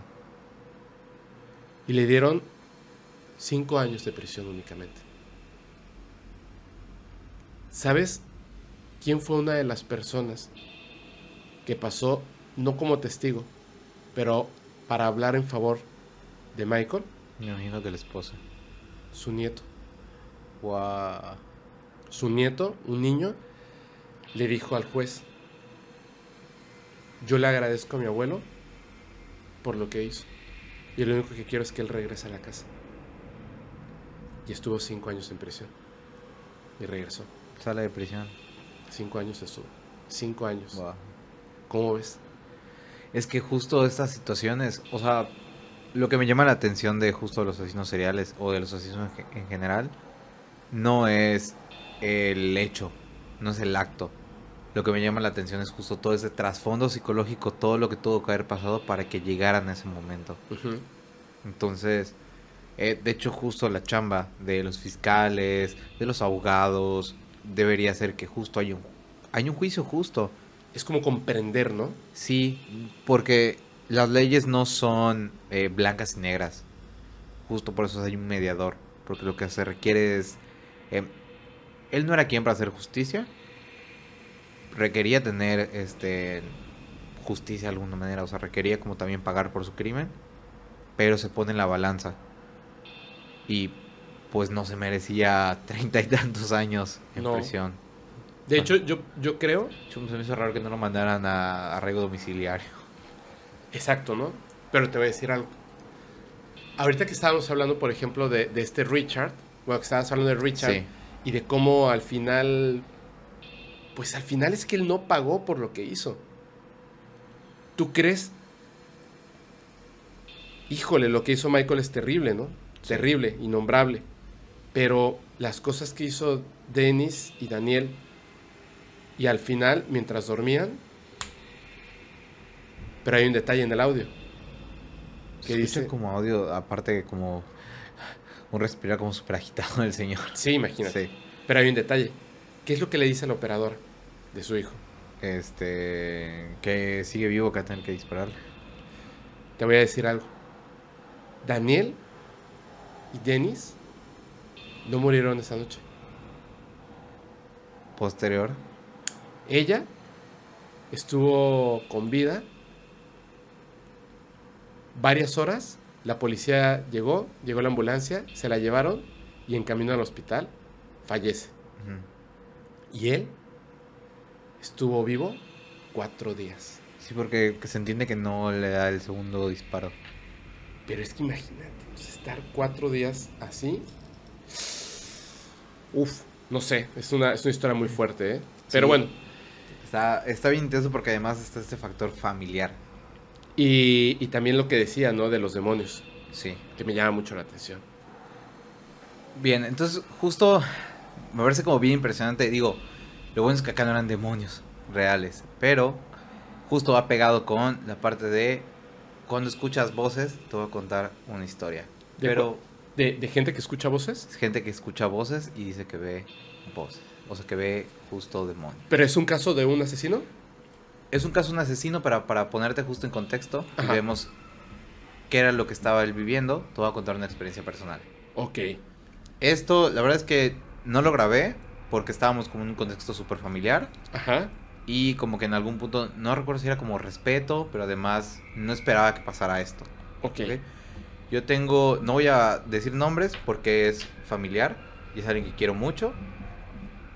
Pero tengo un primo, Ajá. este, que desde niño, eres más chico que yo. eh, sus hermanos son más pequeños que yo. Yo siempre iba a casa de mi tío porque me llevaba mucho con mi primo, el más grande, y él era el más chiquito de la familia. Yo siempre que iba a su casa sentía súper mala vibra, pero muy, muy mala vibra. A- Yo no he sido como muy miedoso, de alguna manera creo que yo no creo en nada. Ajá. Entonces eso me hace también como de repente medio blindarme. Creo que es un poco mi excusa de, ah, no existe nada paranormal. Ok. ¿ok? Este, pero yo siempre que iba a su casa, pero me moría de miedo. Me moría, una casa antigua del centro, viejísima, pero me moría, moría de miedo. Este, en su cuarto como que no, eh, no daba hacia afuera, sino daba como un pasillo, pero tenía ventanas. Era súper rara su casa, muy antigua. Y siempre nos hacía muy raro. Mi primo era como muy rarito. Tu primo. Mi primito.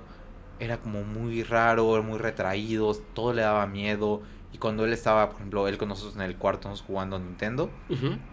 él se iba porque se asustaba y cuando él se iba ya dejaba de sentir como esas malas vibras y yo como que de repente veía cosas que se acercaban a los pasillos. Yo me sacaba mucho de onda, pero decía como, vamos a seguir jugando con tal de no dormirme. Yo me pasaba toda la noche jugando Nintendo. Pero tú estás, estás muy chico. Yo estaba chico. Ok. Siempre lo vimos como rarito. Eh, pasa el tiempo, pues eh, crezco y dejo de ir a casa de mi primo. Sigo siempre con- en contacto con ellos. Y como a los 10, 15, 16 años, mi papá compró una casa en la playa. Fuimos la familia, o sea, la familia de mi tío y mi familia. Y de otro tío. Estábamos los, este, en las, como las tres familias, estábamos en cotorreo. Habíamos creo que hecho ceviche, tomó una cervecita en las noches, ya casi todos listos para dormir. De hecho, yo y otro de mis primos, los más grandes, Ajá. íbamos a dormir afuera de la casa, como en las hamacas, porque había mucho calor, etcétera. Y mi tío es maestro. Ajá. Es maestro y tomó como cursos primero de este en PNL, de programación neurolingü- neurolingüística. Ajá. Y entonces se metió mucho esta parte y él al ser maestro como que de repente hablaba con los niños al- y les empezó a, se- eh, empezó a interesarse tanto en esta parte que comenzó a hipno- hipnotizarlos. Ah, sí. Comenzó a hipnotizarlos para que los niños pudieran sacar, los que tenían como problemas en la escuela, pudieran sacar como sus temas Ajá. de manera saludable y él poder apoyarlos a que pudieran como estudiar. Mi papá era muy, muy molesto, era muy chistoso, Ajá. pero era de que los molestaba mucho. Papá era así el que estaba chingaqueito, así friega, friega, friega a la gente. Ajá. Entonces, platicando en esa temporada con mi tío, le dijimos, ah, pues si tanto, este, mi, por eso mi primo, que estaba ahí, que era el más chiquito de la casa, ya tenía 10 años, 10, 11 años, o sea, y no se metía a bañar solo, no podía estar solo en el cuarto, siempre se moría de miedo, así, pero muy, muy extremo, no podía ir al baño solito. Y ya era de, ay, ya tienes 10 años, ya, así. Y mi papá molestando dice, pues si tanto te sirve tu hipnosis, ¿por qué no hipnotizas a tu hijo para que se le quite lo miedoso? Y todos, sí, sí, ah, claro, ah, venga, que lo hipnoticen, ya, que se le quite. Así, la gorda este, en la casa. ¿Seguro, hijo? Sí, papá, dale. Bueno, estábamos todos así en el porche de la casa en la playa. Y lo empieza a hipnotizar. ¿Tuviste ese proceso? Yo de- estaba, yo estaba ahí, yo estaba acostado en mi hamaca. Me acuerdo que era la última hamaca, como en la en el, en el patio. Ajá. Y ya después era como las demás casas. ¿Pero tú cuántos años tenías? Yo ya tenía 16 años. Ok. 16, 17 años. Este, y mis tenía un primo más grande, y ahí, como que más o menos ya de la edad, y era el más chiquito de 10, 11 años. Entonces lo empieza a hipnotizar, y todos nos quedamos callados de, ay, sí, a ver, qué- a ver qué pasa, a ver, a ver qué va a pasar. Y no creíamos que iba a pasar nada realmente. Pero empieza a hipnotizar, hijo, ¿cómo estás? ¿Cómo te sientes? Tengo miedo, tengo miedo, es que, y hasta que suelta escucho voces. ¿Cómo que escuchas voces? Todos nos quedamos callados. ¿Cómo? Ay, seguro está inventando, seguro fue un truco, lo que sea. Escucho voces. ¿Y de quién escuchas? Es que hay alguien que me sigue. ¿Y quién es? Llámalo. Lo llama y le dice, ya está aquí, ya, ya está aquí. ¿Y quién es? ¿Cómo te llamas? Se, este, se queda callado, se llama fulanito. Todos, ah, caray. Es como de un hombre y un niño de 10 años, no se inventa como una historia tan larga. Y empieza a narrar. ¿Y por qué te sigue? Pregúntale que por qué está aquí. ¿Qué, ¿Por qué estás aquí? Es que dice que fue un accidente. Y él no le pudo avisar a su esposa. ¿Lo estás viendo? Sí. ¿Cómo está vestido? Y empieza a describir la ropa. Pregúntale qué accidente tuvo. ¿Qué te pasó? Resulta, él, mi, mi primo en la hipnosis dice, es que él era piloto Ajá. y coincidía con la ropa que decía como botas, pantalón acá como de con bolsas, pantalón verde, camisa como medio militar, O sea, como un piloto militar. como un piloto militar. Aparte yo tengo un- otro primo de ahora sí mi familia más cercana que es piloto militar y como que coincidía el uniforme, yo sí lo ubicaba. Ajá. Y eso me, me quedé callado. Y fue de, a ver, ¿cómo, cómo? Sí, que fue un accidente, que él estaba piloteando y que se cayó su avión. Este, ¿cómo se llama su esposa? ¿Cómo se llama su esposa? y dice el nombre de la mujer. Empieza a contar como toda la historia de que el piloto falleció Ajá. y que eh, a quien encontró más cerca fue a mi primo cuando estaba niño. Entonces que por eso se le pegó. Ok. Entonces que no lo dejaba no lo dejaba dormir, o más bien él sin querer estaba ahí todo el tiempo y mi primo pues estaba viendo justo a alguien muerto hasta que le dice eh, ¿cuál es la misión entonces? Su esposa está en Campeche y tenemos que avisarle que murió. Nosotros paniqueados en ese momento, ya, así ya, ya, ya. O sea, ya, Este, ya sabían el nombre, que estaba en Campeche. El nombre del, del, del piloto, el nombre de la esposa, cómo estaba vestido, porque aparte volteaba a ver y es como si estuviera hablando de la nada. Y en eso le empieza a comentar mi tío, dile que vamos a orar por él, dile que va- puede estar en paz, que nosotros vamos a que es que este, que vamos a rezar por su alma para que pueda trascender, dile que se vaya, que tú tienes mucho miedo, lo empieza como a guiar para un cierre Ajá. se despide de él y en eso, ¡fum! Un aire se siente a mitad de la nada. Ay, y yo me acuerdo mucho porque estaba, en, estaba sentado en la hamaca y sentí como el aire, ¡fum! Se fue hacia el lado de mí y volteé a ver. Y cierra, ¿cómo te sientes? Ya más tranquilo. ¿Por qué? Porque ya no lo veo. Ya no lo veo. Ok. Y le, y le empieza a regresar. Ajá. Regresa y todos estábamos súper sacados de onda. Ajá. Hijo, ¿cómo estás? Eh, bien, ya, así, papá, ¿ya vas a empezar? O sea, él no se había dado cuenta de Él no que- se había dado cuenta, él está en trance totalmente. Y él estaba súper en trance. Y le dicen como, hijo, ¿ya vas a empezar? No, papá, ¿no? Papá, ¿ya vas a empezar? No, hijo, ya terminamos. Ah, sí. Todos, sí, ya pasó como 40 minutos. este, ah, bueno, ¿qué quieres hacer? Ah, me voy a bañar y ya a dormir. El niño por primera vez, pero desde que yo tengo recuerdos, entra al baño solo, se baña y se va a acostar. Y desde ahí está al 100 mi primo. Oye, pero. ¿No contactaron a la mujer? No, nos morimos de miedo todos. Ni siquiera quisimos volver a saber. No De ese tema. No quisimos volver a saber el tema. Fue hace muchísimo tiempo, además. Hace ya unos 15 años, fácil. Híjole. ¿Y tú nunca dijiste así de tu familia, oye, hay que, hay que No. contactarla? Yo, me, yo era de los que estaba de, no, no va a pasar nada, no va a pasar nada. Me morí tanto de miedo que lo dejé pasar. Mi tío, según yo, sí tuvo ahí como todavía, eh, no con mi hipnosis con mi primo, Ajá. pero sí dicen que le pusieron como un altarcito al señor y demás. Pero donde yo sé, aparte como que coincidía que no era, como si no hubiera sido una muerte reciente. Entonces Ajá. muy probablemente también dijimos en ese momento, no, seguro la mujer ya también falleció, ya fue hace muchos años y se le pegó a mi primo casualmente. Híjole. Hombre. Eh, hubiera estado buenísimo contactarla, ¿no? Digo, Sí. buenísimo, digo, por, por la experiencia y dos. Aparte para que ella seguramente estuviera en paz. estuviera en paz, ¿no? A lo mejor estuviera más tranquila. Sí, la verdad es que como que medio lo debatimos en la noche, pero no estábamos tan muertos de miedo que eh, mi primo, decisión más grande y yo, ahí, ¿no? que dijimos hasta aquí y hasta dormimos todos adentro, así en el piso, no pasa nada. Y justo se pega con el siguiente asesino en serie, A ver. David Berkowitz.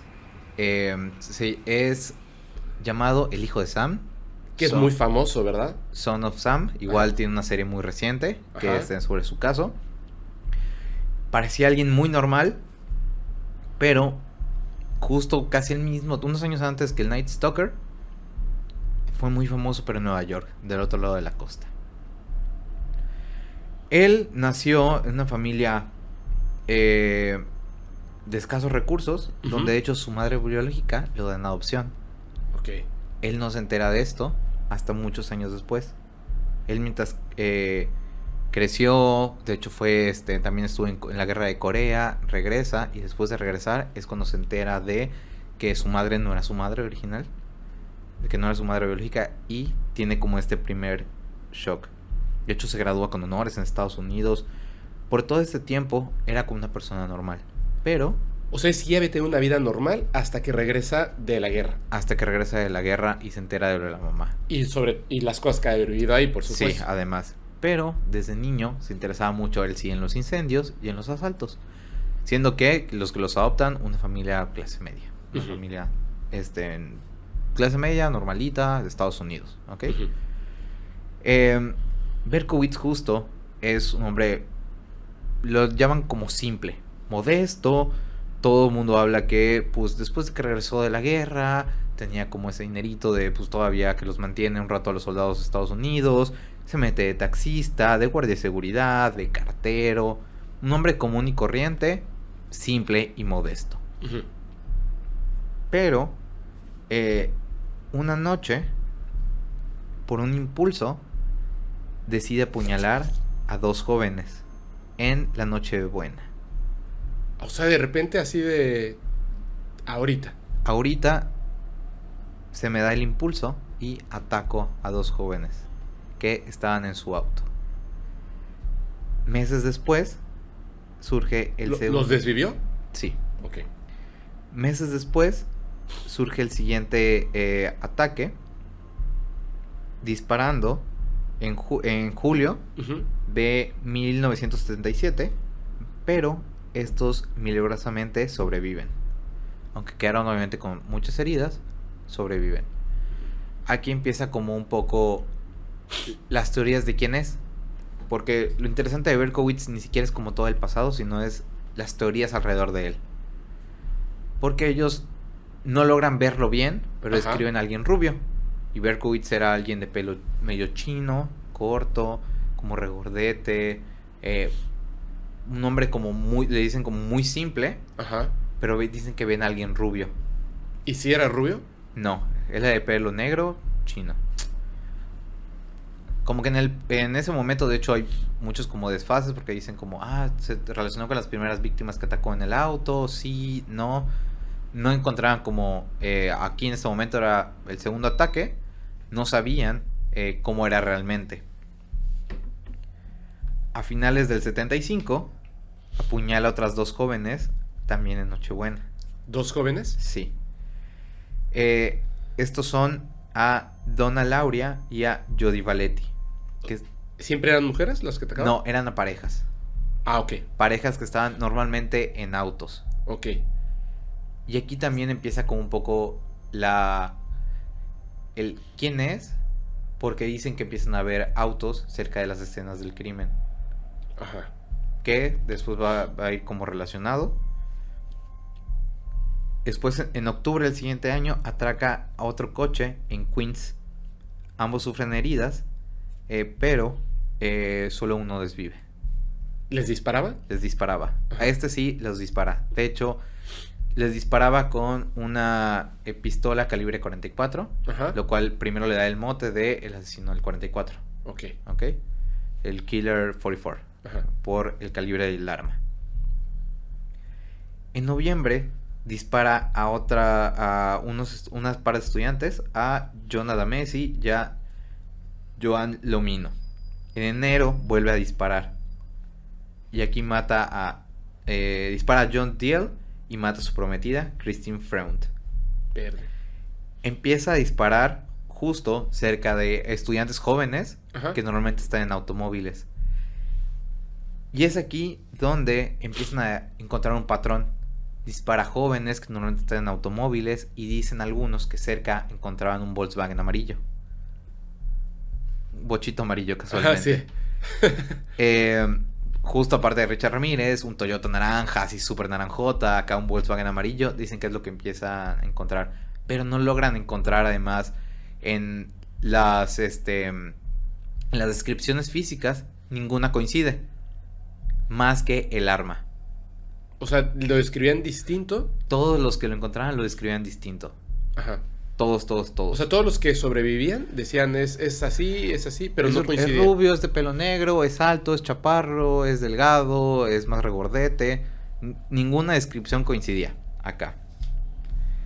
En abril, es- después de haber atacado este, a las estudiantes, eh, ataca también a Alexander Esau y Valentina Suriani. A dos jóvenes igual estudiantes. Lo interesante aquí es que él empieza a demostrarse porque todo el mundo creía que era de un origen sexual, Ajá. que él atacaba jóvenes, buscando normalmente el, asesi- el- el- el- el asesinato de las, eh, de las chicas. Ajá. Y o casualmente como eran muchos hombres los que sobrevivían. Ah.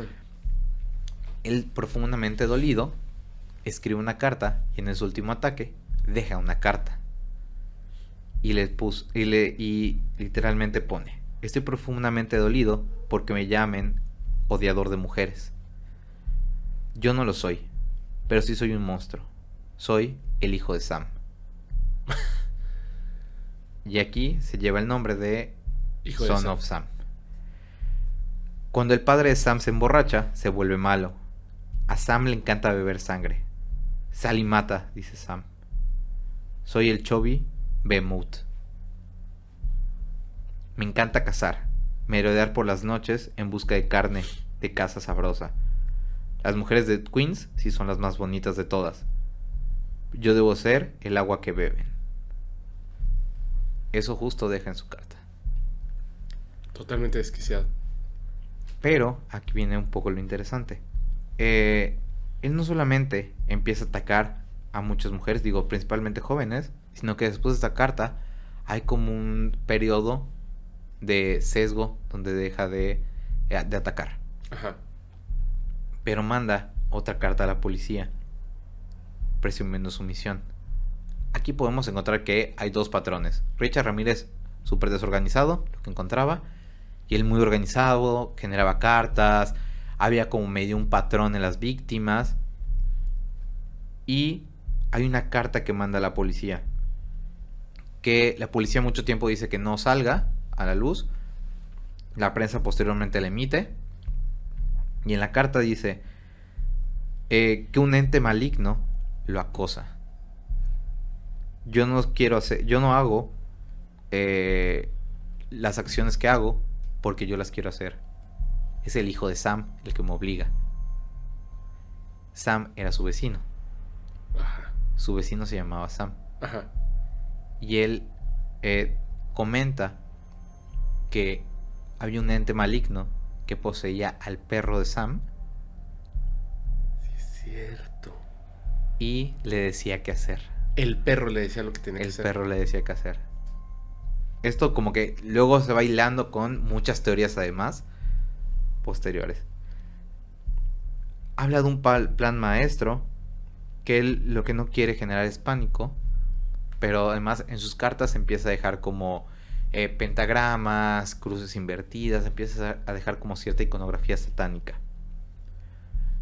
Que además empiezan a relacionar con que no es una sola persona, porque en, en los sobrevivientes mencionaban que había diferentes personas, un rubio, un alto, un delgado, o sea, había diferentes personas. Ajá. Entonces creen que no es solamente él, que realmente hay una secta llamada los hijos de Sam. Y que están tratando de despistar, ¿no? Por, por medio de esto de que si el perro. Sí. Entonces, es una secta. como que ahí suele haber como estos como teorías de quién es realmente el eh, 44 el bueno ahorita el hijo de Sam el Ajá. 44 killer Eh, además eh, la policía no deja como publicar esta carta pero le llega una carta además al Daily News donde también comienza la carta con Hola desde las cunetas de Nueva York y menciona cuáles fueron las víctimas del primer tiroteo relacionado a él, A ver, ¿pero a dónde llegó esa carta? al Daily News de Nueva York. Ah, ok.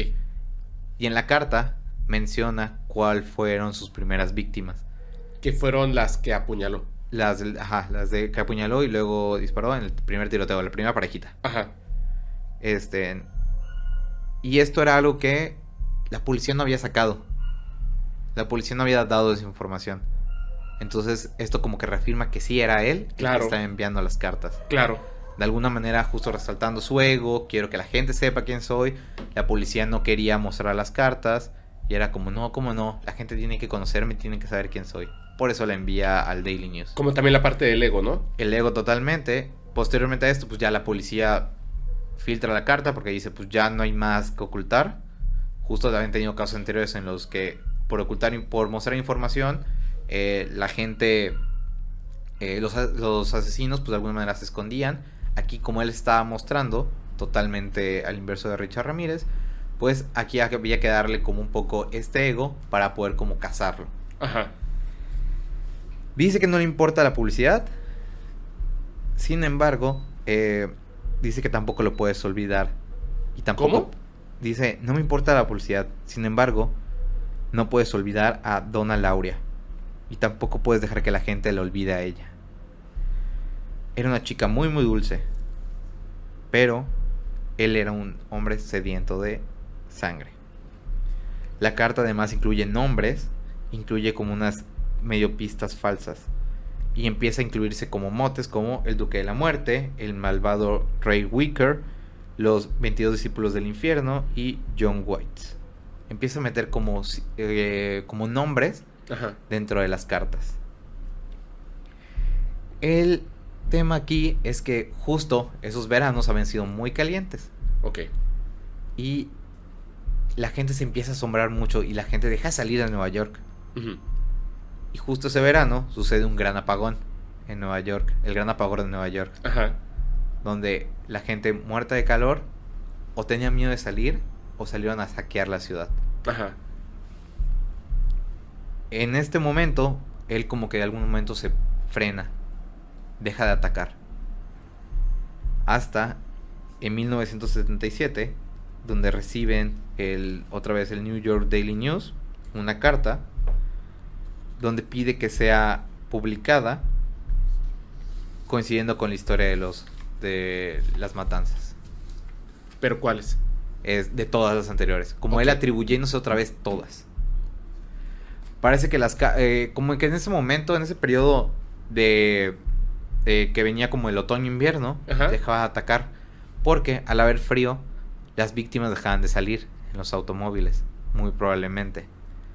Entonces él dejaba de atacar y era como los periodos en los que él enviaba cartas para seguir llamando y atrayendo la atención.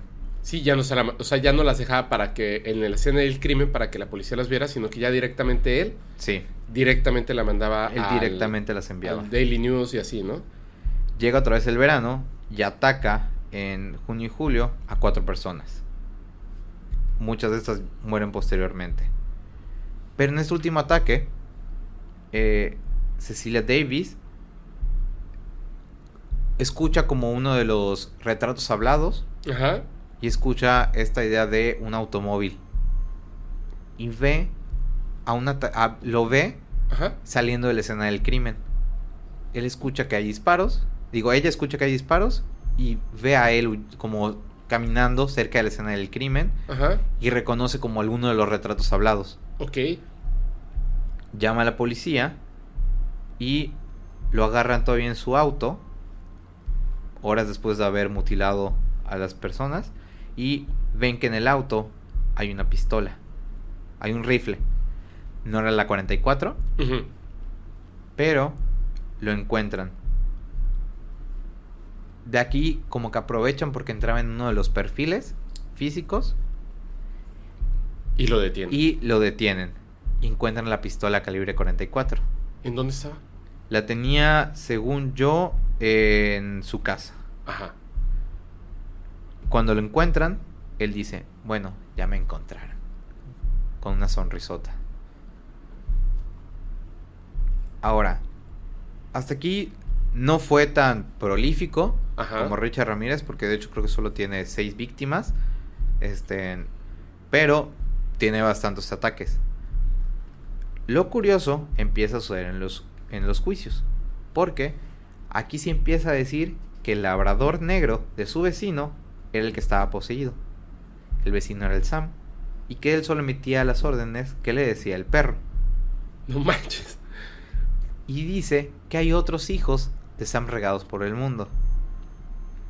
Él dice que no es el único, que hay varios. Esto coincide con que decían que no era una sola persona, que eran varias personas. Físicamente decían que eran un rubio de repente, un delgado, etcétera. Igual no era súper gordo, pero era como más gordete. Y los otros decían como alguien delgado, alto, de pelo largo. Sí, porque es que yo pensaba eso. Decía, si te pones una peluca, o sea, te pones una peluca rubia y de repente una peluca de cabello negro largo y de repente sales con tu cabello corto normal, se entiende que, que las víctimas de como un disfraz, no lo reconozcan. no lo reconozcan, pero ¿cómo lo haces para verte más alto o más bajo o de repente verte flaco más si delgado, regordete, ¿no? sí.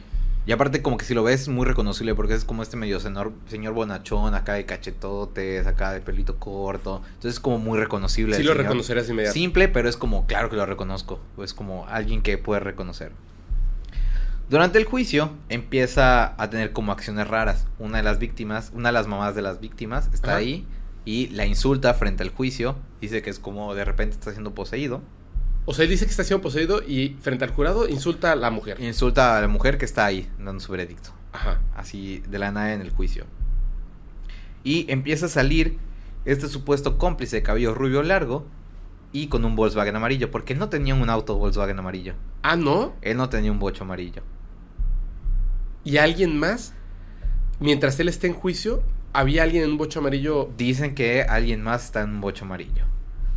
rubio y la otra descripción. La- con la otra descripción, porque sí, o sea, como en varios ataques casualmente había un bocho amarillo cerca. Ajá.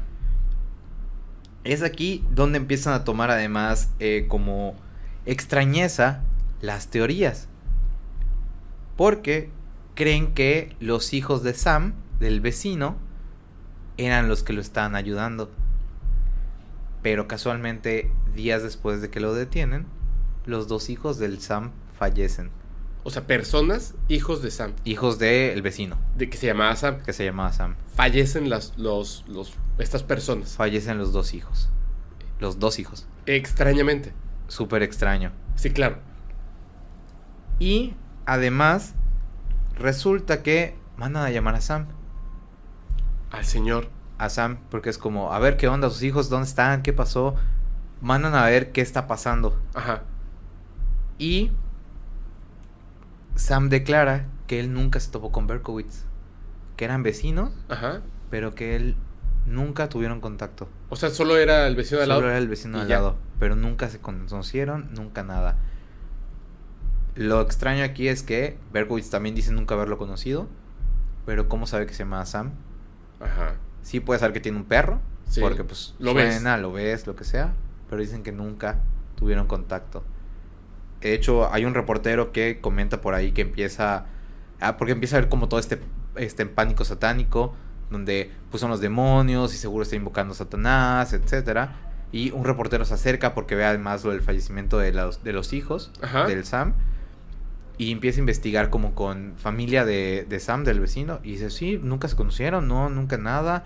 Y los hijos pusieran ahí como medio violentones, pero, o sea, no creo que hayan tenido contacto. Y el perro fallece también de maneras extrañas. No manches. Porque mientras él está en juicio, empieza a recibir cartas donde le dicen, calla tu perro o le va a pasar algo. ¿Qui- ¿Quién, quién estaba recibiendo las cartas? Sam, O sea, estaba en juicio eh, esta persona, ¿cómo se llama? eh, Berkowitz. Berkowitz, el hijo de Sam, conocido como el hijo de Sam. Berkowitz estaba en juicio y Sam, el vecino, empieza a recibir cartas que dicen calla tu perro. Sí, calla tu perro porque ladra mucho, calla tu perro le va a pasar algo, calla tu perro o no va, no va a seguir aquí. A lo mejor nosotros somos este. bueno, yo- a lo mejor yo soy vecino de Sam. Porque ladran mucho los perros de acá. Pero, ay, no, ¿vas a matar a los perros? No creo. No. No, no, no. La Bueno, verdad sí. es que son, son, bu- son buenos. Se, se me acerca y me habla y me dice, hola Fepo, así, ah, salgo corriendo. Y entonces, Empiezas de todas estas investigaciones y nunca logran encontrar o relacionar a alguien más con los asesinatos. Aunque juran que, pues sí había una secta. Durante mucho tiempo está como esta teoría de alguien más. Porque sí se les hacía muy raro que Berkowitz no era como... De hecho, em, varios de los, eh, de los intentos de, de ataques que tenía no era certero. Muchos era como les disparaba o les disparaba en las mejillas, de repente no tenía ahí como buen tino. Y casualmente de repente en algunos, pum, excelente, así de un disparo se iba. Era muy limpio, ¿no? Para hacer las cosas y de repente era, Era súper como torpe. novato. Sí, entonces como que muchas cosas no coinciden. Eh, Y, o sea, puede ser hasta cierto punto que sí han sido los hijos de Sam. Pues dicen que fueron los hijos de Sam, nunca, o sea, no se puede comprobar porque pues al final como ellos fallecen, Es que además. eso de que mueran exactamente durante el juicio, cuando él pudiera hablar, Eh, sí, antes del juicio. Ellos fallecen como apenas lo arrestan, pero todavía no empieza a procesarse el juicio, pero sí, que es casualmente falle- raro. este, fallecen, desaparecen y digo, un periodista justo busca a los hermanos, aunque sí decía que eran satánicos, más bien encuentra que eran como parte de una secta, ay, entonces creen que era la secta la que estaba como apoyando estos crímenes.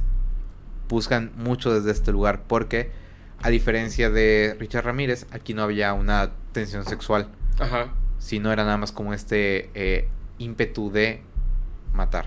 Y aparte, el, eh, porque el, supuestamente había como un mandato, ¿no? Que había un mandato del perro. Porque estaba... De hecho, eh, como que muchas teorías empiezan a salir. Obviamente eh, el tema psiquiátrico es de lo primero. No solo eh, se queda con esquizofrenia, lo diagnostican de hecho esquizofrénico, pero también eh, creen que tiene personalidades múltiples porque no había otra manera que daba muchos detalles del vecino Sam Ajá. y nunca se conocieron. Ok. Entonces como que de repente hablan de hasta personalidades múltiples, de qué era lo que estaba pasando realmente. Aunque es di- diagnosticado esquizofrénico, Ajá. eh, le imputan los crímenes. De hecho, buscan que sea inimputable, pero pues sí, porque él como que de alguna manera no mostrar arrepentimiento, pero sí conciencia de los crímenes realizados. En junio de 1978, este como que juicio es un poco más rápido. Ajá. Eh, es sentenciado a 365 años de cárcel tras declararse culpable de seis asesinatos. Él se declara culpable, recibe todos estos años, más otros cargos de intento de asesinato. Eh, aunque él declara que sí estaba escuchando el perro, pues la, la única razón era esquizofrenia. Ajá. Hasta aquí, ¿qué piensas del caso? La verdad, Ajá. estaba pensando, o sea, digo, independientemente de la esquizofrenia que evidentemente tenía y todo, sí creo que pueda ser algo referente a una secta. Ok. Por lo de los hijos eh, que de repente desaparecen, que dicen, sí, pues estaban, o sea, eh, quizá no los familiares que han dicho, no, pues eran violentos, pero así como para a cometer esos crímenes, pues no. Que ni modo que dijeras que sí, ¿no? Pero el reportero sí había dicho, sí estaban en algo como una secta. Me parece muy extraño lo del perro. Está muy extraño que de repente sucedan como es- todas estas coincidencias. Eso sí es súper extraño. Lo de los hijos, lo del perro que también este, fallece, el perrito, eh, lo del Sam, que haya como mucho, muchas cosas en común, que siempre aparezca el bocho, que haya como diferentes eh, supuestas este, personas. Como que de repente dices como, ay, algo aquí bien raro. Pues él hoy sigue en la cárcel. Ajá, Este, según yo todavía no ha fallecido. ajá. Eh, de hecho, por la cantidad de años que ya lleva, él ya podría solicitar poder salir, Ajá. pero él hoy está arrepentido. Ah, Hoy está arrepentido y dice que él no se merece salir, aunque es un hombre nuevo. De hecho, creo que está escrito un libro. Él dice que él no se merece salir por los crímenes que cometió. Durante todo este tiempo se crean como todas estas teorías. Y de hecho la teoría de la secta satánica es la que está como todavía mucho más vigente. Porque en algún punto, eh, en una entrevista justo con el FBI, con los que estaban siguiendo como este estudio de perfilación, Ajá. Los famosos del Mindhunter, los ¿no? famosos del Mindhunter, les declara, les voy a decir la verdad, no había ningún perro. Todo esto lo planeé con anticipación para poder echarle la culpa a alguien más. Y vi la oportunidad y casualmente pues pasa lo de los hijos de Sam. Y seguramente es alguien que me echó la mano después a matar al perro. Pero yo nunca escuché nada. O sea, No, no, soy esquizofrénico, no nada. Yo manipulé a todos contando esta historia. contando esa historia. Porque recuerdan que mi mamá me manipuló diciendo que siempre era mi mamá. Ajá. Pues yo soy tan inteligente que ahora yo puedo manipular todo el sistema. Como para decirle en ese momento, pero no tanto, porque te agarramos, ¿no? Porque al final lo que quería era reconocimiento, si no, no hubiera enviado las cartas. Y la verdad se inventó una buena historia, ¿eh?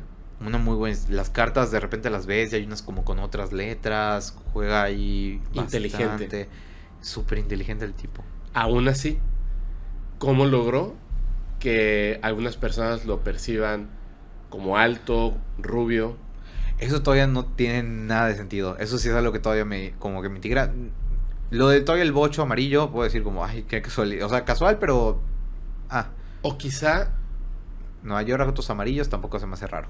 Lo, lo cual es una, sería una buena idea para un... eh, mira, tú al principio comentaste que en esta, en esta época después de la guerra hubo como un boom, ¿no? Sí, de asesinos seriales, sobre todo en Los Ángeles. Bueno, esto es en Nueva York, que es una Pero urbe también. gigantesca, claro. Sí. Imagínate esto, hay una película que se llama Copycat, que está Ajá. basada en un asesino, que lo que hacía no tenía un modus operandi, sino que repetía los modus operandi de asesinos ser- seriales Ah, famosos. creo que sí lo he visto. sí. Entonces era muy difícil saber quién era porque la pista te llevaba a alguien que ya tenías en la cárcel o que ya había fallecido, ¿me entiendes? Él iba copiando el modus operandi de otros asesinos que le llamaban la atención. Imagínate si este, el hijo de Sam, por cuestiones del- del azar, literalmente vivía al lado de la casa de una persona que se llamaba Sam, donde sus hijos sí estaban en una secta satánica y él quizá en algún momento lo siguió o alguno de ellos Muy probablemente. y vio que en un bocho amarillo cometió un crimen. Y entonces, si él repetía el mismo crimen, si en algún momento la policía llegaba a él, podía, podía como evitar la, la, este, La detención. la detención, porque justamente Desviando vive al lado de unos criminales. Muy probablemente tenga algo. O sea, Siendo se que ve es tan inteligente. Se ve que él todo lo tenía muy medido. Sí. Digo, no todo tampoco era como el más inteligente del mundo, pero sí era de los asesinos que tenía una gran planeación y que logró manipular como durante bastante rato el jurado. De hecho, cuando justo esta escena donde van los de Mindhunter y lo buscan, es como todo el mundo de tengan cuidado, él está súper loco y él les dice, no, la verdad es que no tengo nada. De hecho, ¿sabes qué? Sí, sí es muy inteligente porque en Estados Unidos, no sé cómo sea aquí en México, pero por lo menos en Estados Unidos, cuando agarran a, a criminales muy, muy, muy, muy peligrosos, asesinos, este, eh, narcotraficantes y más, cuando las pruebas, obviamente sabe el, el abogado que las pruebas lo van a llevar directamente a estas cárceles de alta seguridad, que son hiper peligrosos, son el infierno en vida. ¿Qué es lo que hacen?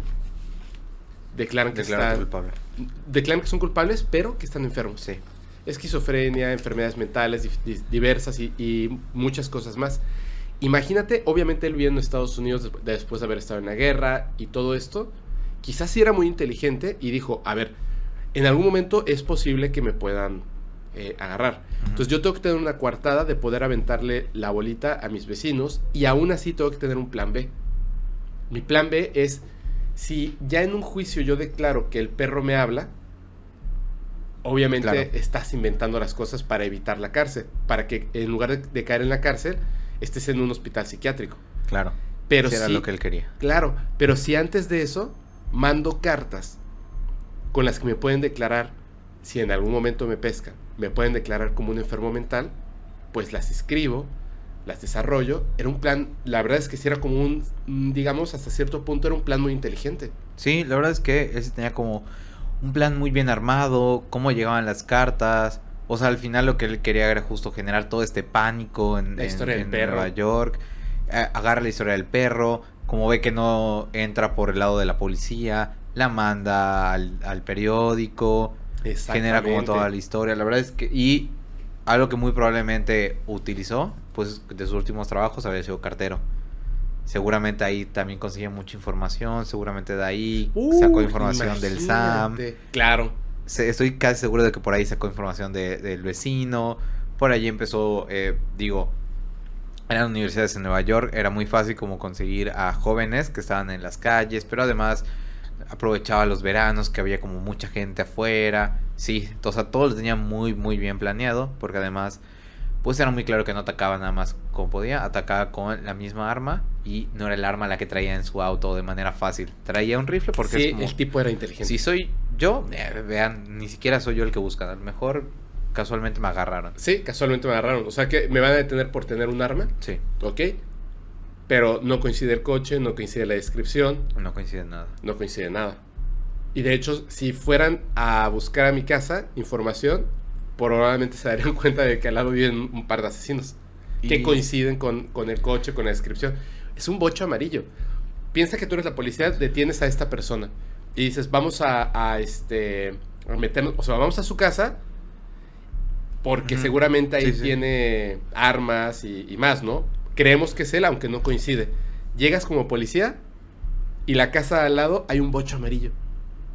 Y además, como que siempre estaba esta, esta creencia, de hecho con él y Ted Bundy, era como los asesinos son como Richard Ramírez, así, es súper flacos, drogadictos, gente que está súper mal, que se la pasa todo el tiempo triste, que eh, son este pervertidos. Y él era un X Bonachón. bonachón, así mediocre que nada más estaba en su casa y él no él era de los que no se llevaba además trofeos. Ah, ajá. Era el trofeo, eh, muchos de sus trofeos era como volver a visitar las escenas porque eran cerca de parques en Nueva York. Entonces era como muy normal, pues alguien caminando. Y su trofeo era que pudiera salir en la prensa. Claro. Entonces no encontraba nada en la casa, sí lo tenía todo muy muy bien planeado. Pues a lo mejor sí, sí era muy inteligente. Bueno, es. Sí. Y Sí, esto pues, que sí, sigue- después, además sabe y lo puede decir abiertamente, decir, no, no soy esquizofrénico, ni, ni, ni el perro me hablaba, ni este, bueno, tantas cosas que podría decir, ni existía esa historia, y no se puede hacer nada. Sí, porque de hecho como que le ayuda, hasta que le dicen que le va a ayudar a estar como mejor. Si habla con el FBI es cuando habla con ellos. Sí, y además como no puede ser juzgado nuevamente por el mismo Por el crimen, mismo crimen. no pasa nada. Puede contar lo que sea. O sea, ahora puede decir toda la verdad. Ya, ya eres libre de contar. Sí, eres libre de contarlo. O sea, como, como incluso ya estando yo eh, atrapado en el juicio, ¿cómo le causé miedo a la gente diciendo que hay muchos hijos de Sam porque el diablo está en los perros, ¿no? De... De hecho, fue una. En Nueva York fue una búsqueda de gente que parecían como metaleros en ese momento, porque todo el mundo decía como, ellos son los hijos de Sam, ay, vive cerca de Ber- donde vivía Berkowitz, ay, yo conocí con quien se llevaba con los hijos del, eh, del vecino, seguro ellos también, entonces hubo una gran persecución y eso ayudó como con el pánico satánico que se vivía en la época. ¡Wow! ¡Wow! Oye, mira, este, qui- quiero hacer un, un preámbulo porque está conectado con muchas de las cosas que las, de las que hablaste. Esta historia que voy a contar porque cómo la información se puede modificar muchas cosas. La percepción de las personas, lo que se dice, lo que se hace y al final las explicaciones cambian la manera de ver todo. Tú, yo no la vi, la película. Eh, voy a llegar a ese punto. Tú dijiste algo bien importante. Como si el vecino nunca hablaba con, con Barkowitz. Ajá. Berkowitz. Berkowitz. Berkowitz. Como si el vecino, o sea, sí sabía que tenía un vecino, pero nunca había entablado una conversación, nada. ¿Cómo es que Berkowitz sabía su nombre, que tenía dos hijos, el perro, etcétera? Pero también contaste que él era cartero en algún momento. Sí. Como cartero, no es que obviamente trabajar exactamente en esa, en esa colonia, ¿no? Pero como cartero sí debe haber descubierto algo que en aquel entonces que no existía el internet, o bueno, no estaba abierto para el público.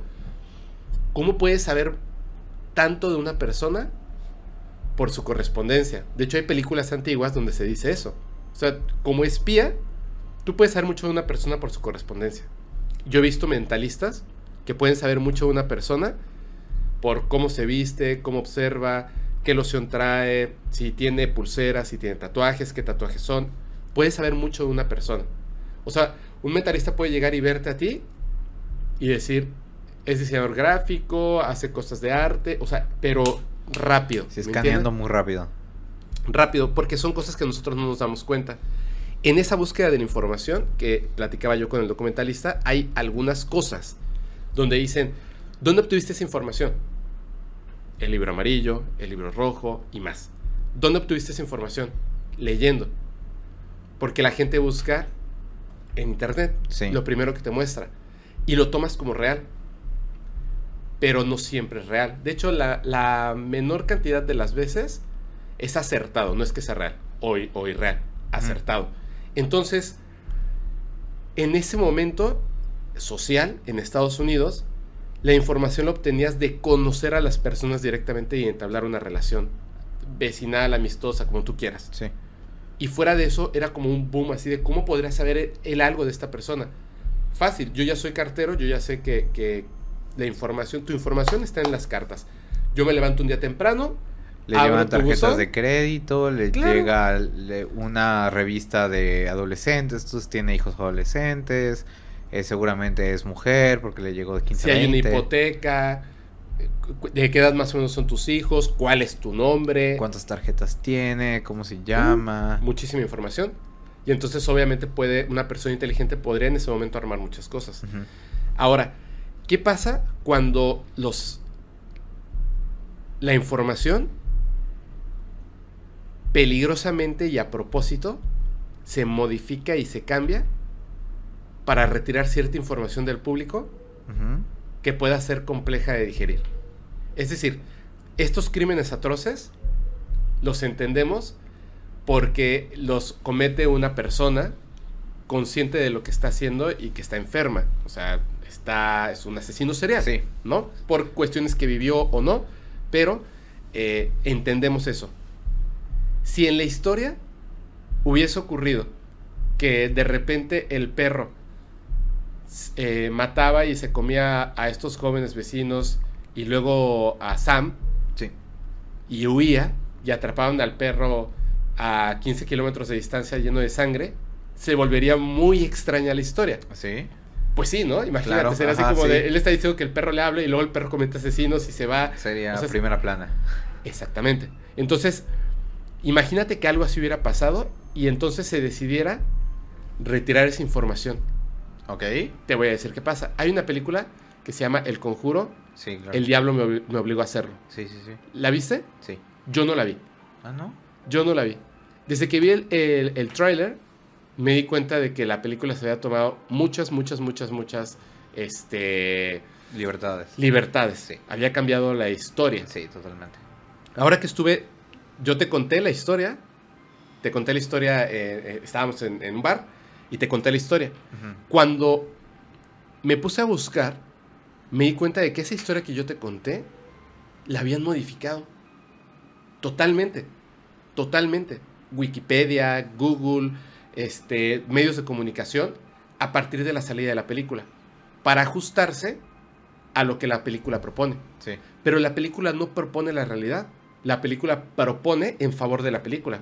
Por ejemplo, esta persona que, que desvive a su casero, en la película lo hacen de una manera que el casero había tratado, bueno, quiero entender por lo que leí, había tratado o abusa de su sobrina, Sí. ¿cierto? Sí. ¿Cierto? Eso no pasó. Eso no pasó. Eso no pasó. En la vida real, eso no pasó. ¿Ok? Vamos por partes. Eso no pasó. Vamos a quitar eso. Ok. Uno. Dos. La policía no lo encontró caminando en la calle, yendo hacia un bosque, y lo primero que dijo fue, el diablo me, obligó a hacerlo. Eso no pasó. O no pasó así. ¿Ok? Esta persona, la historia de cómo es poseída, no es como lo dice la película. Les voy a contar la verdadera historia de Arn Cheyenne Johnson y de su posesión que lo llevó a cometer Un terrible, terrible, terrible crimen. Sí. Esta ya la medio conozco un poco. ¿Tú crees que exista la posibilidad de que en verdad alguien pueda cometer un crimen influenciado por un arconte o un demonio? O sea, en mi creencia no está, Ajá. porque eh, al no creer en nada, pues no creo que puedan tener esa influencia. O sea, no crees en nada paranormal. No creo en nada, pero ni paranormal, ni sobrenatural, ni nada por el estilo. Pero, ahí viene como un interesante.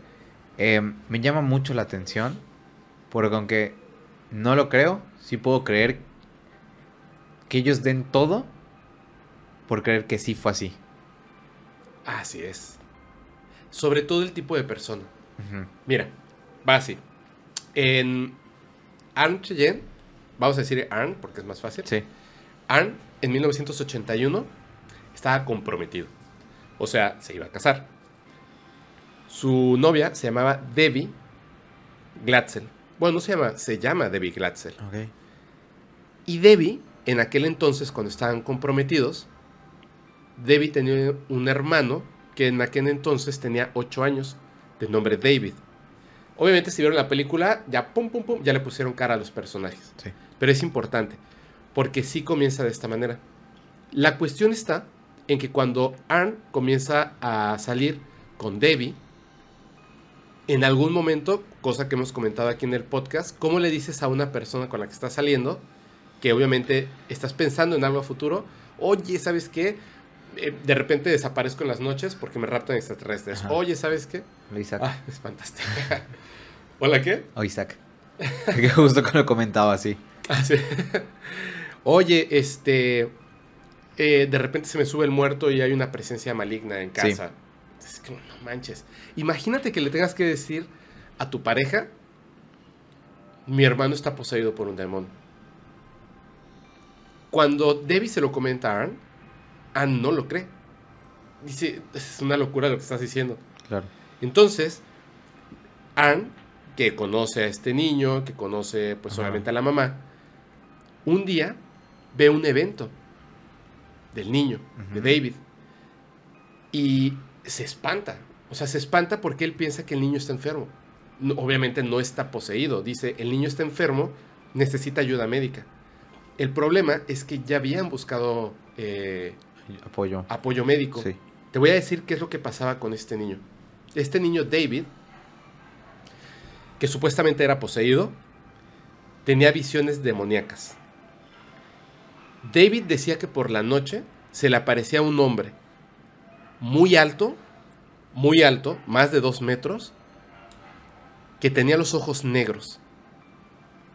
La piel estaba totalmente quemada. Y tenía patas de animal. Este ser se le aparecía en las noches. Él tenía pesadillas horribles y cuando despertaba, el ser estaba parado hasta el techo en la esquina de su habitación.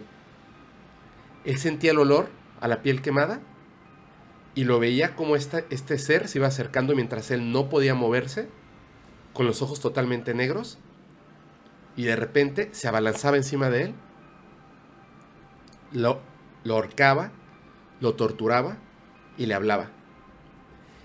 El niño, al amanecer, después de esa- ese terrible evento en las noches, despertaba con hematomas. Ojo con esto. Justo eso te iba a preguntar. Recuerden la historia que contó aquí Eric Urdapilleta, el enfermero, Sí. de esta persona que decidió Sí. para evitar ver a este ser Quitarse el ojo, gigantesco sí. retirarse de los ojos. Fíjense bien, el niño, David, amanecía con hematomas en los brazos, espalda, nalgas y piernas. A partir de esto, como toda posesión demoníaca, primero es es repetitiva, pero no es constante. Poco a poco comienza a ser más pronta cada una de estas Como nuevas un poltergeist, poco a poco va, Va aumentando va aumentando. de fuerza y de temporalidad. Físicamente se nota- se aprecia más. Y entonces, obviamente, él más allá de físicamente, porque físicamente los hematomas pues los iba con el tiempo, Ajá. se iban, iba sanando, pero después llegaba un punto en el que el niño ya no podía sanar los hematomas, porque antes de que se borrara un hematoma, ya tenía un nuevo ataque de Sí. este ser, y tenía un nuevo ataque. Y el niño era un niño absolutamente normal. Era un niño normal antes de que empezaran a ocurrir estas cosas. Él observa ¿Cómo qué edad tenía el niño? 10, ¿no? Dijiste. al principio tenía 8 años. Cuando, co- cuando comienza todo esto tenía 8 años, pero dura de los 8 hasta los 10 años, 10, 11 años, 10 años. Entonces, eh, Arn observa un día, estando en casa de Debbie, cuando este ser, en la noche, el niño grita, no ve nada, pero el niño tiene hematomas. Y el niño está gritando, y está llorando, y es una escena terrible. Entonces, él piensa que el niño necesita ayuda. La mamá le comenta que es cierto, porque eso está documentado. Lo primero que hizo la mamá cuando despierta a su hijo con hematomas y heridas y le dice, es que, es que se me aparece un ser, bla, bla, bla, bla, bla. La mamá dice, eso es una pesadilla. Pero esto que tú tienes no es normal, puede deberse a una enfermedad o algo. Sí. Y lo lleva con médicos. Los médicos, los doctores, lo que hacen es hacerle estudios Para descartar cualquier problema médico. una enfermedad, este, quizá es un padecimiento, eh, obviamente piensan que a lo mejor alguien lo golpeó y se dan cuenta de que, de Sí. que no es ninguna de esas dos cosas. Ni hay un padecimiento físico, ni está siendo agredido en casa o en la escuela. Y lo que los doctores hacen, por supuesto, y muy bien hecho, deciden mandar a David con el psicólogo. Al psicólogo, cuando ocurren estas cosas, pues obviamente piensa que David tiene un padecimiento mental. Por algo que sufrió, quizá algo que nunca le dijo a nadie. Algo que no está ocultando, tiene ahí como muchas capas abajo. sí. Exactamente. Y a lo mejor él mismo se está lastimando en las noches. Sí. Y lo traduce en un hombre que lo lastima. Cuando está trabajando... ¿Solo eran la mamá, la hermana y David? así es. Ok. Solo era la mamá, la hermana y David. Cuando el psicólogo está estudiando a David, después de un tiempo, y varios psicólogos y psicólogas, todos llegan a la misma conclusión. David está perfectamente sano. Física y mentalmente, David está perfectamente sano. No tienen una respuesta para lo que está ocurriendo. Imagínate que como madre, tu hijo de 8, 9, 10 años está sufriendo estas cosas que lo están lastimando, que lo están haciendo retraído, que le está causando problemas en la escuela, en su vida personal, físicamente, mentalmente, y los doctores te dicen, todos, doctores, psicólogos, es que su hijo física Sí, y la impotencia cuando no sabes qué es lo que sucede es horrible. ¿Qué haces, no? Entonces, en aquel entonces, obviamente esto es en 1981, 1983, pues obviamente no existía eh, las películas estas de que hicieron famosos a Ed y Lorraine Warren. Pero ya hecho, famosos. Todavía ni siquiera el exorcista, ¿no? Fue unos años después. creo que fue unos años después, sí, exactamente. Unos dos, tres años. Sí. Pero Ed y Lorraine ya eran famosos en ese submundo real, ayudando y estudiando. Algunos dicen que son charlatanes, otros que no, no importa. Como sea, ellos ya estaban ahí, digamos, como cazafantasmas, exorcistas, estudiosos de estos fenómenos. Sí. Y esta mujer contacta a Ed y Lorraine Warren. Sí. Ellos, antes de ir a investigar un caso, pedían un montón de documentación. Les manda la documentación y dice, mira, aquí está toda la información de que mi hijo está bien, física y mentalmente, por doctores, varios, en la escuela, e- etcétera, ¿no? Pero tú hiciste una muy buena pregunta. ¿Y el papá? Ellos... mm, la misma duda que tendrá un psicólogo, ¿no? Sí. Se le presenta la figura de un hombre y no hay papá. Y aparece golpeado. Y, o sea, sea como una tulpa, sea lo que sea que lo está generando, como que hay. Hay un algo ahí, Ajá. ¿no? Entonces ellos, bueno, dicen, vamos a ver qué pasa. Estando ahí, se dan cuenta de cosas asombrosas. Ellos, eh, el nombre correcto para ellos, digamos, por ser estudiosos, es demonólogos. Entonces llega Ed y Lorraine Warren, los demonólogos, empiezan a estudiar el caso. Y en palabras de Lorraine Warren, les voy a leer esto que ella dijo. Una neblina negra cubría al niño. Lo vi con mis propios ojos. David era golpeado y vapuleado por manos invisibles y unas marcas rojas aparecían en su cuello tras los incidentes. David había comenzado a gruñir a silbar, a hablar con voces de otro mundo y a recitar versículos de la Biblia o el paraíso perdido. El niño dijo que veía ya no era un hombre, un demonio que cambiaba de forma. Primero era un hombre con la piel quemada muy alto. Luego era un animal monstruoso, un viejo con barba blanca y túnica, y a veces un insecto gigante. Ok. O sea, tres formas. No, cambiaba. Ajá. O sea, ahorita A tenemos. tenía el- patas de animal, a veces patas era un animal, a veces el gigante, insecto, a veces el señor barbudo. que tenía las orejas puntiagudas y la nariz puntiaguda.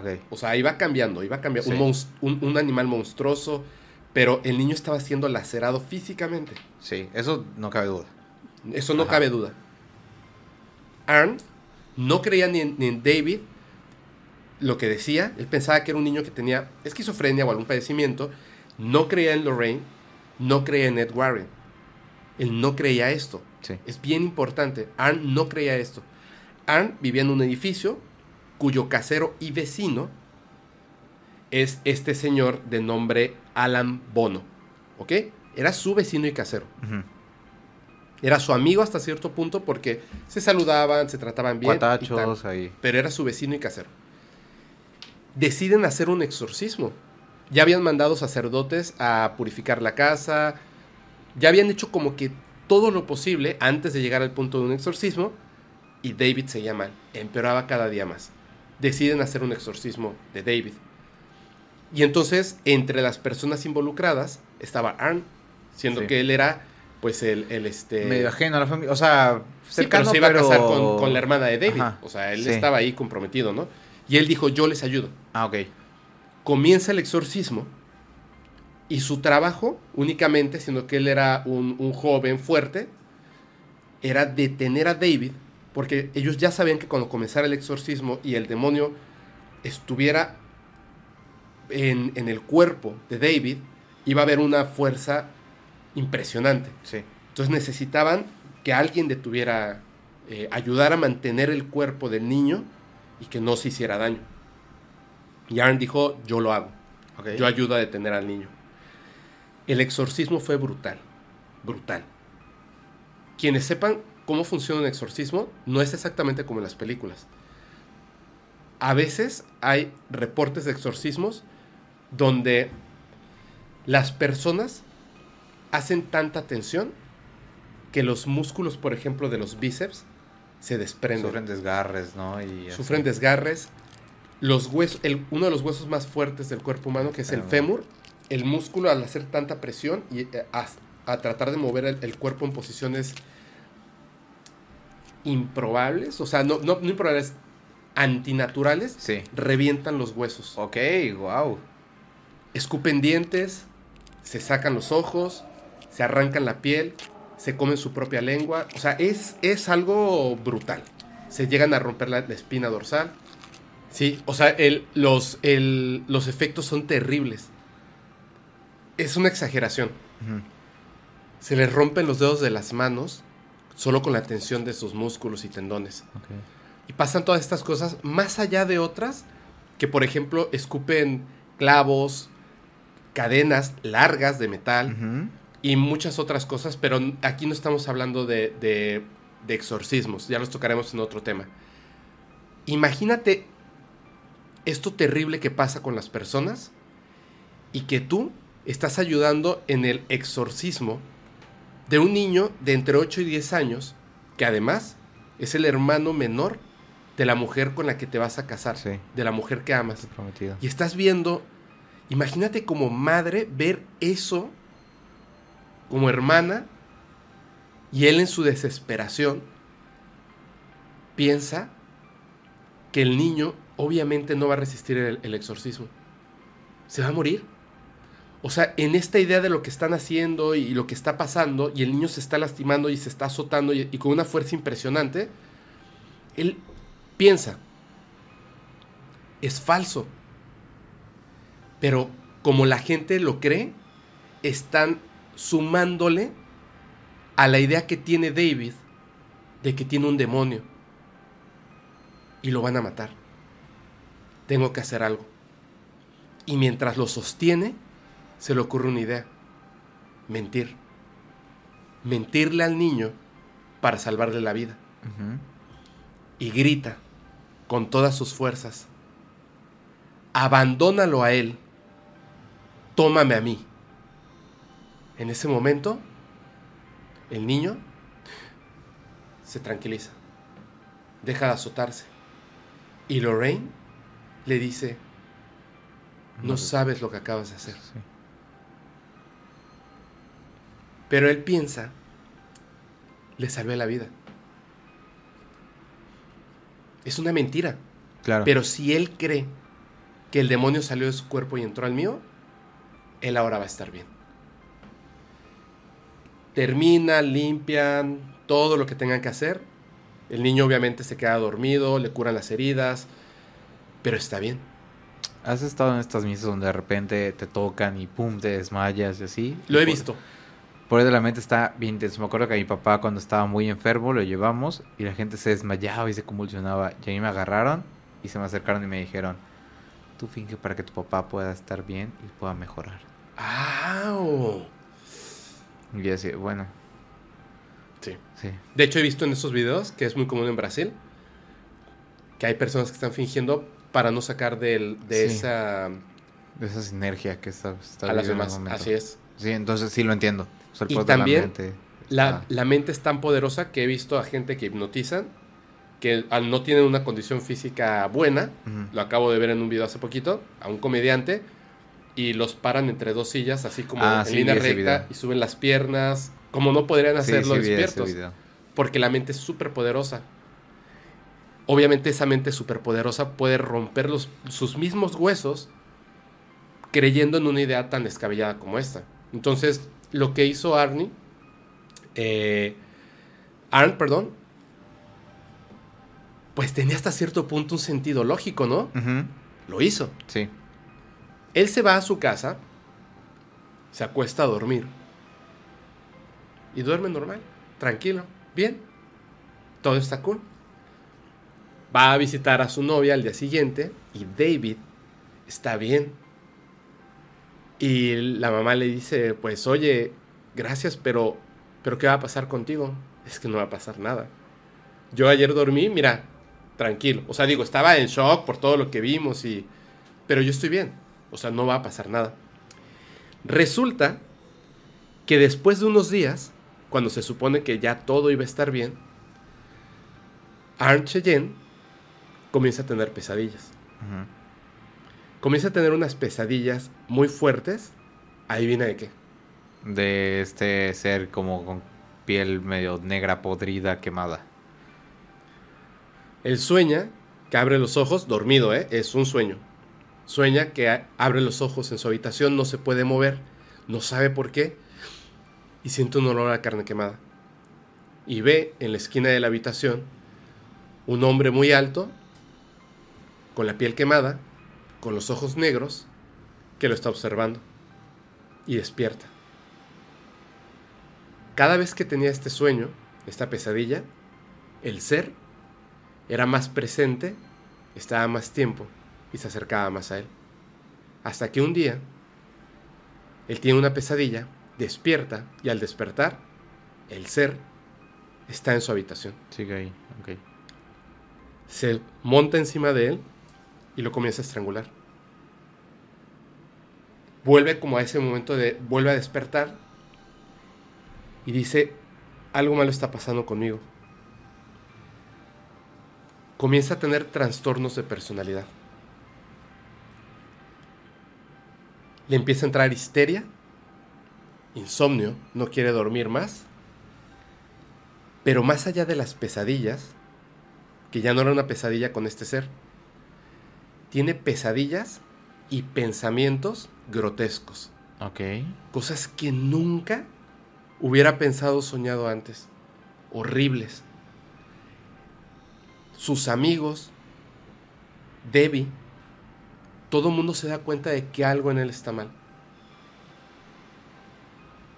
Y de repente, un día Debbie le dice, por favor descansa, tienes que descansar porque estás cambiando. Y él lo sabe. Y le dice, ¿por qué me dices eso? Porque estaba silbando, como el niño. Y él no se dio cuenta. Va a su casa, decidido a relajarse y descansar. Justamente en ese momento, su vecino y casero tenía una fiesta. Tenía una fiesta y estaba así con Los su amigos, gente, la musiquita, normal. Eh, esta persona, el casero, de nombre Alan Bono, estaba en la fiesta y él, Arn, estaba en su departamento queriendo dormir y escuchaba la fiesta. Y de repente se quedó dormido. Pero lo que pasó es lo siguiente. No se quedó dormido. Se paró y buscó un arma. Dicen que es una navaja, pero en realidad era un cuchillo. Tomó un cuchillo, salió de su casa, tocó a la puerta de la casa de Alan Bono.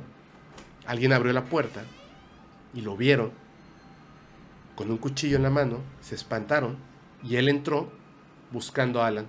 Alan le dijo, ¿qué pasa? ¿Qué pasa? Lo derribó al piso Y lo tocó. y comenzó apuñalarlo. apuñalarlo. Solo para tener una idea, una de las puñaladas cortó desde el corazón hasta el estómago en un solo tajo, con esa fuerza. Desde aquí hasta acá, de un solo golpe. Recordemos que hay costillas, ahí están todos, no solo los músculos, los huesos. Y los Sí. es- es- es- o sea, es una fuerza brutal. Los vecinos, tratar, los vecinos, los, los invitados, trataron de separarlo. Lo único que lograron, con la fuerza extrema que en ese momento estaba en el cuerpo de Arn, fue batirse de sangre. Hablaron a la policía, trataron como pudieron y no lograron separar a Arn de su víctima. No lo pudieron hacer. Obviamente se dieron cuenta de que Alan ya estaba sin vida. Y se alejaron. Gritos, llantos y más. Cuando la policía llega, que llegó muy rápidamente, la verdad, llegó muy rápidamente, y lo encuentran, él seguía encima del cuerpo y lo seguía apuñalando. Lo había apuñalado tantas veces que el cuchillo tenía la punta doblada y destruida porque había atravesado el cuerpo al grado Eso. de que lo que estaba acuchillando era el piso de la cocina. Cuando vieron la escena, le apuntaron y le dijeron, hey, en ese momento, él dejó el cuchillo, se puso en pie, sonrió y dejó que lo esposara. Nunca dijo, el diablo me obligó a hacerlo. Se lo llevan y empieza el juicio. Y es el primer juicio donde el abogado, un abogado en Estados Unidos, utiliza como, en su caso, que la persona había sido poseída por un demonio mientras ocurría eso. Él no recuerda nada. El único que recuerda es pensar en que las cosas van a estar bien, relajarse, cerrar los ojos y lo siguiente que recuerda es cuando ya está esposado y el terrible olor a sangre en su cuerpo, el dolor en los músculos por la fuerza brutal que hizo. Fíjate que al igual que la primera historia que conté, los familiares, los amigos, los vecinos, bueno, la gente estuvo en favor de, de Que Arn. cede, Sí. Y obviamente, obviamente, sí lo condenaron por el asesinato de Alan Bono, su casero y vecino. Le dieron 10 años de prisión. Nada más. Porque tenía una historia limpio, porque psicológicamente estaba bien. estaba joven además. Estaba joven, psicológicamente estaba bien y más. Y por buena conducta al igual que... Berkowitz. ¿Cómo? No, no, no, no. Por buena Ah. conducta, al igual que, que el señor este, Sí. League, Queda League, sí. Que Mike hace- League. al igual que Michael League, Arn salió a los 5 años. ¿Tú qué crees que hizo Arn cuando salió de la cárcel? O ahí sí puedo pensar lo peor. Ir a ver a la novia. A la, bueno, la que era exnovia en ese momento. Su prometida. Sí. Sí, la fue a ver. Ella siempre estuvo en contacto. Y su familia. Arn y Debbie se casaron Ay, qué bonito. e hicieron todo lo posible, todo lo posible, Para olvidar. para salir del ojo de la prensa, de los medios y más. Cuando se hizo la película y tiempo después, alguien logró contactarlo Sí. y lo que dijo básicamente es no, no quiero, no quiero, no quiero reflectores encima de mí. No porque no quiera ser famoso o no porque no, no quiera como, como estar en el ojo de la crítica. Es que efectivamente un demonio entró a mi cuerpo y me hizo hacer lo peor. Pero nunca salió de ahí. Y no quiero que pase nada Que lo despierte. que lo vuelva a despertar. ¿Cómo ves? Está bien intenso. O sea, justo por eso no creo nada, pero me, me interesan tanto esos casos porque quiero justo encontrar como esos huecos en los que dices no hay ciencia que lo pueda explicar. Así es. Aquí yo veo muchas cosas Ajá. que, de ser reales, wow. O sea, porque entiendo que en la película trataron de explicar que Sí. Alan había eh, molestado a una menor de edad, ¿cierto? Sí. Y que por eso había sido Sí, como sí, que sí. eso había activado Eso algo es en como él. el detonante. Eso es el detonante, pero no es cierto. Él estaba en una fiesta en su casa, que fue donde ocurrió el crimen. Sí, porque de hecho justo parece como un medio un héroe de alguna manera, pero luego desencadenan los No es cierto. demás ataques. No es cierto. Qué duro, ¿no? Cómo se cambia la realidad para que entre en nuestros estándares aceptables. Porque esto, ¿cómo lo explicas? Digamos que no existe la película, digamos que no sabemos quién es Lorraine Jet Warren. Cuar- ¿Cómo explicas esto? O sea, ¿cómo explicas eso en un juicio? ¿Cómo lo explicas? ¿Me entiendes? Sí. Es muy difícil. Yo creo que por ahí también hay uno en, en un juicio que llaman igual como a un, a un fantasma, a un ente muerto. Hay como el registro de un juicio ¿Ah, en sí? Estados Unidos donde llaman a un, a un Eh, muerto. Está también el, el juicio donde, de- pero esta chica eh, no sobrevivió y juzgaron al sacerdote que le había practic- practicado, perdón, el exorcismo, que después se le conoció por cine como el caso de Emily Rose, Rose. pero en realidad tenía otro nombre. Ajá. O sea, hay, varios, hay varios acontecimientos que han llegado hasta ese punto donde sí. Pero justo lo que llama la atención es, eh, pues parece que no había un motivo al final con el casero. O sea, no, era, era simplemente, no. no hay motivo. había motivo para estar en el niño. Ajá, para empezar. Es que tienes que ver el capítulo de los arcontes. Es que no son Sí, humanos. No son humanos y no son demonios. Su único motivo es causar Generar. mucho, mucho, mucho dolor. Es generar caos, ¿no? Generar caos y dolor. Y, les, y tarda un tiempo en que, en que se apropian de una persona y se alimentan de ese dolor. Entonces, él obviamente tiene razón. Si él se vuelve a poner en el, en el ojo del mundo, Claro. va, va a tener dolor. Va a tener dolor, va a tener angustia, va a tener miedo. Y esa, eso que está ahí va a empezar a alimentarse y a crecer con fuerza. Porque él primero, que no creía en estas cosas, pero sí se impresionó, digamos que empieza durmiendo bien y luego empieza con pesadillas, que lo, lo empiezan a poner intranquilo. Y es ese- esa intranquilidad, ese miedo, esa duda, es lo que logra que este ser vaya tomando fuerza. Vaya to- hasta que está presente. Cuando tiene fuerza para estar presente y poseerlo, lo, él es una persona que por lo que dijo e hizo, le ayudó a un niño de la eh, hermano de la mujer con la que él se va a casar. Te voy a castigar por lo que hiciste. ¿Cómo? Voy a destruir tu vida. No, no te voy a quitar tu vida. Voy a destruir tu vida. Voy a hacer que hagas algo imperdonable.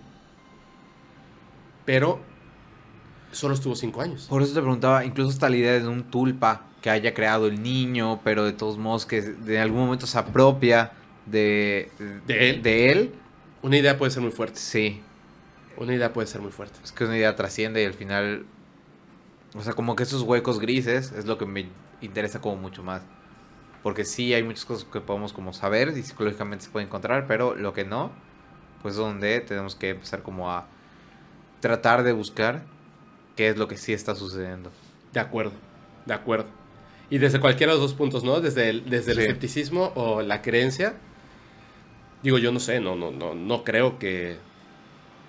No sé, no sé qué creer de esa historia, pero se las narro. Ahora, O sea, lo que no puede explicar la ciencia es justo en lo que tenemos que dudar. sí, exactamente. O también podemos dudar de lo que explica la ciencia, Ah, sí, porque Claro, también. en, en la el historia el método se científico equivoca es dudar. muchas veces, ¿no? Sí. La ciencia de eso se trata. Se va equivocando en lo que propone hasta que encontramos la verdad en algún momento, en algún lugar. Oye, ¿te parece si, si eh, respondemos tres o cuatro preguntas y pasamos a una historia que te quiera contar? ¿Qué pasó? Perfecto. Vamos a las preguntas de ti, público.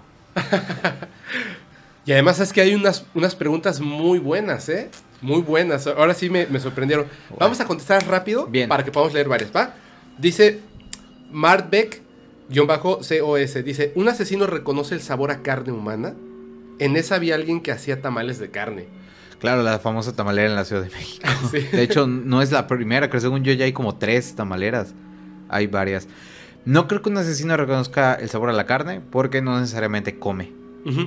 Entonces, Eso es lo que te iba a decir. sí, es como bien diferente, pero eh, de hecho hubo uno que atraparon hace poco, Ajá. Este, igual de la Ciudad de México, que él sí este, comía carne humana y él sí decía que tenía como cierto sabor peculiar y de hecho le gustaban como los glúteos, que se me hace lógico porque es como lo que tiene como que tener grasita y músculo. Wow. Sí, yo también, pero no comerlos. Sí, ¿no? me gustan los glúteos, pero no me los voy a comer. Oye, este. Y tienes razón, yo, yo cambiaré la pregunta. Más bien es: imagínate esto. ¿Tú reconocerías que estás comiendo carne humana? Guay, no creo. ¿Has escuchado alguna vez que te dicen que nunca, en la Ciudad de México, por ejemplo, que hay muchas taquerías en la calle, que no vayas a las taquerías en las que no hay perros? Sí, sí, es Porque perro no come perro. conocido, sí. Sí. Imagínate, o sea, quizá en algún momento en la Ciudad de México hayas probado taco de humano. ¿El pozole? Pues el origen del pozole también viene desde allá. De Sí. comer carne humana, entonces me imagino que, o sea, si ya lo pruebas y buscas como sabor, pues sí de generar algo constante, pero si no lo conoces, pues ser como, ay, está rara nada más, no sabe rico. Algo así me imagino que ha de saber. Voy a contar una historia muy rara terminando esto, ¿eh? Eh, No, que no se me va a olvidar. Dice Ángel Castanares, ¿las, ¿las posesiones son siempre por demonios? Ah, pues, según esto, no, porque pues también te podría poseer el Espíritu Santo. Así es. No, las posesiones pueden ser de espíritus humanos, espíritus divinos, demoníacos o inclusive, como lo contaba en el otro capítulo, de seres extraterrestres Extracorporales. extracorporales. Así es. Mira, esta, esta también está muy buena. Dice, guion bajo, Raquel punto Aguirre, guion bajo. Saludos, Raquel. Saludos, Raquel. ¿Cuál creen que es el peor asesino en la historia? Mm, voy a creer aquí que peor es el, el más maldito y no el que peor lo ha hecho. Eh, a mí como, hay uno latinoamericano, Garavito, Ajá. que me parece así atroz lo que hacía. porque Colombiano. aparte- sí, El de, lo- el colombiano. de los infantes. sí, porque aparte Yo eran también. infantes, se me hace de lo peorcito. Eh, Yo creo que ese es el peor. Yo, hay una película muy buena que se llama Crónicas, con el mejor actor del planeta, Damián Alcázar. No, está, o sea, aparte tiene no sé cuántos víctimas, o sea, durante mucho tiempo estuvo huyendo, está bien intenso ese. Sí, horrible, horrible, horrible. Ese, ese, ese tipo destruyó generaciones. Sí. Bueno, dice Johan Shamaro. Shamaro. Dice, ah, era aquí lo de mi hermana. Pero Lulu nos ayudó mucho. Ah, qué buena onda. Oye, van a. ¿Cómo, cómo, cómo? Cuando ven este capítulo, cuando tú veas este capítulo ya va- vas a Ya, entender a qué a se entenderlo. refería. Qué chido, qué chido, hermano, me da mucho gusto. Castillo, guion bajo, Alex con doble Z. Dice, ¿quién crees que tenía la mente más retorcida? ¿John Wayne Gacy, John Wayne Gacy o Ted Bundy? Híjole, es que eh, John Wayne Gacy normalmente lo relacionamos por el que está vestido de payaso, pero, o sea, sí Yo abusaba creo que él, ¿no? Es que no lo sé, porque Wayne Gacy no era tan manipulador y Ted Bundy era súper, súper manipulador. Se aprovechaba no solo el momento, sino retorcía como todas las historias. Y Wayne Gacy solamente, como que era más de que aprovechaba la situación con los adolescentes. De niños. Ajá. Y, lo que hacía después con. Lo que hacía después idea. sí está bien intenso, pero... Estaba muy intenso. O sea, yo creo que es más bien. es como más que era es- mucho más su represión sexual. Sí. Es más escandaloso, pero quizá tienes razón, era más retorcida la mente de Ted Bundy. Sí, porque yo Ted Bundy durante mucho tiempo justo además está eh, entre como juicios porque es donde dice y tengo más víctimas y poquito a poquito las va sacando y va manipulando, entonces como que lo vemos como Zac Efron, pero sí. Oye, ¿sabes qué estaría muy bueno? Habría que, habría que hacer un capítulo hablando de Ted Bundy, de John Wayne Gacy, de Garabito, ok. pero sin censura, no lo subimos a las plataformas. Lo ponemos, a- haz de cuenta que estrenamos eh, esto de, de miembros, que se la pasa YouTube con eso. Sí. Deja, si se puede, que se pueda sin censura, o sea, hablar sin censura, Claro. lo ponemos ahí. Sí, porque sobre todo los de Garavito están pero bien intensos. Si no se puede, entonces busco otra manera. Pero estaría bueno, ¿no? Sí, Estaría yo bueno. contento, la verdad es que me llaman mucho la atención. Sí, estaría- ya vi, estaría chido, estaría chido. Última, dice Leo-Cortés99. ¿En otras religiones existen las posesiones o son en las católicas? No, sí, de hecho en casi todas. En casi todas. Tienen diferentes nombres, eh, funcionan de distintas maneras, pero por supuesto que sí las hay. Y algo que nos quieras contar antes de que te cuente una historia macabra, que me interesa saber qué piensas. Pues, de hecho, ahorita me llamó la atención de... ¿Has escuchado como justo casos sobre posesiones en otras, en otras religiones? Como que llamen mucho la atención, porque normalmente siempre lo relacionamos con las católicas, por ser la religión más popular. Lo que pasa es que las posesiones no siempre son este malas. Pero ya lo contamos claro. aquí en el podcast. Sí, sí, sí. Pachita era poseída Ah, bueno, por el espíritu claro. de Cuauhtémoc. Es cierto, es cierto. Así es. Y el, el niño Fidencio también. Y el niño Fidencio como tal, ahora hay personas que, que son poseídas Lo por es- el espíritu del niño Lo he Fidencio. escuchado. No he visto como muchas cosas, pero sí lo he escuchado. Mira, es bien chistoso. El niño Fidencio lo poseía el espíritu de Moctezuma. Sí. Y ahora el niño Fidencio. Sí, y ahora sí, el niño sí. Fidencio posee el espíritu de dos personas hasta donde tengo eh, Sí, conocimiento. sí me lo he escuchado, sobre todo de los... Como de que el niño Fidencio ya posea ciertas personas. Y esto, por ejemplo, hablando de chamanes mexicanos. Los, eh, los mayas, los aztecas, los mexicas en general, ellos tenían a un grupo de sacerdotes, por así decirlos, que por medio de plantas de poder Sí, se poseían que de, decir, pues al final dioses. muchas de las religiones pre- este, bueno, prehispánicas. prehispánicas sí, este, se basan justo en consumir plantas sagradas para poder como poseer, que pues, su cuerpo esté abierto a ser poseído. Así es. Sí, hay Es muchas cierto, posesiones. cierto, claro. Hay muchos, muchos tipos de posesiones. ¿Te cuento? Ok, adelante. Mira, es una historia que, que me dejó me dejó pensando más que más que nada me hace pensar mucho y me gustaría saber tu opinión. Obviamente esta historia termina o culmina y lo voy a omitir porque sabemos qué es lo que va a pasar. Culmina con el desvivimiento de una mujer. ¿Ok? Hay un hombre. Tiene 35 años, si no mal recuerdo, en Estados Unidos. Y le dice a su esposa, eh, mi madre, que vive aquí cerca, está haciendo, no mudanza, sino que está como... Ya ves que es muy común que en las casas de Estados Unidos tienen un, un, este, un ático, Sí, que literalmente jalas así y tú, tú, tú, bajando claro. escaleritas y lo utilizan como bodeguita. sí. Todo lo que no queremos va para allá. Ese es el cuarto que nadie quiere. El cuarto que nadie quiere. Entonces, la, la mamá de esta, de, este, de esta persona va como que a subir cajas de cosas que ya no quieren, ¿no?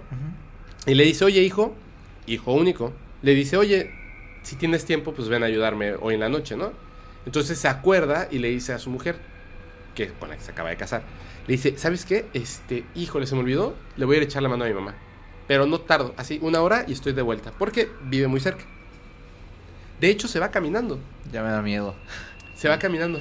Mi mamá vive cerca, la vuelta, el mismo caso. Entonces, De hecho, se va caminando, llega y es, ¿tu mamá tiene ático? no, Pero es la única sótano, ¿no? diferencia. No, tiene ahí un cuarto abandonado chiquito. Ah, ok, ok, entonces, sí. ok, ok.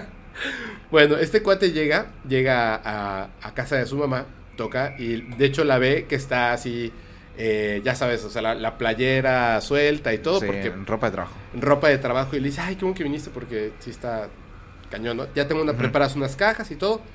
Agarra una caja la mamá, se sube, él agarra una caja, la sube y la acomoda, ¿no? Baja y en un momento él ve en el cuarto de la mamá que hay unas cajas, entra y el closet de la mamá está abierto. Ellos, eh, bueno, ellos, él desde que era muy pequeño había una regla en la casa. Era, tú no te metes con las cosas de la mamá y mamá no se mete con tus cosas. Eso lo recordaba siempre cuando era un niño. Entonces él tenía sus juguetes y su closet y sus cosas. De hecho, recuerda cuando cuenta la historia esta persona que cuando él tenía como 15 años había conseguido unas revistas para adultos en la escuela y él erróneamente las había escondido como todos los niños o los jóvenes bajo la cama y la mamá las había descubierto. Y después de eso aprendió. Las ponía en su closet.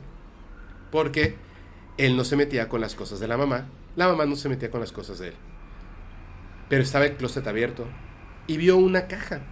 Y la caja tenía las, las solapas abiertas. Entonces él dudó un momento, mientras la mamá estaba ordenando las cosas allá arriba, dudó un momento si debía o no esa caja también llevarla a la parte de arriba. Entonces la toma de una de, las lengüitas de la caja y la jala. Y cuando sale del closet y entra a la luz de la habitación, lo primero que ve es una fotografía. Es una fotografía de él a los cuatro años de edad. Pero es una fotografía que él nunca había visto. Es una fotografía de él a los cuatro años de edad, sentado en la cama de su cuarto. Coge la fotografía y la observa, esta fotografía vieja, y dice, piensa, es muy extraño Ah, caray. porque es como si fuera yo, pero no soy yo. No me reconozco. Es como. Como si yo tuviera un hermano gemelo que es casi igual, pero hay algo que no es igual. Sí, como que algo no cuadra. Algo no cuadra. Entonces, la guarda en su bolsa, sale de la habitación de la mamá, baja y en un mueble que, que hay en, la, en el comedor, en la sala, sabe que ahí es donde se guardan los álbumes fotográficos. Entonces, abre y encuentra un álbum y empieza a buscar una fotografía de él cuando tenía cuatro años. Aquí está, ¿no? Las fotografías de cuando él estaba chico. Saca la fotografía y dice, sí, efectivamente no soy yo. Qué raro. Tendré- ¿Habré tenido yo alguna vez un amigo que se pareciera mucho a mí? Y vestían igualito y... Pues no recordaba, pero Ajá. estaba vestido de niño, ¿no? Sí. De hecho tenía una gorra roja. Entonces no se le veía muy bien el cabello. Pero continúa, continúa. En la intriga, se vuelve a poner la, la fotografía aquí y sube. Y arriba está la mamá. Está acomodando cosas y le dice, mamá, tengo una, tengo una duda.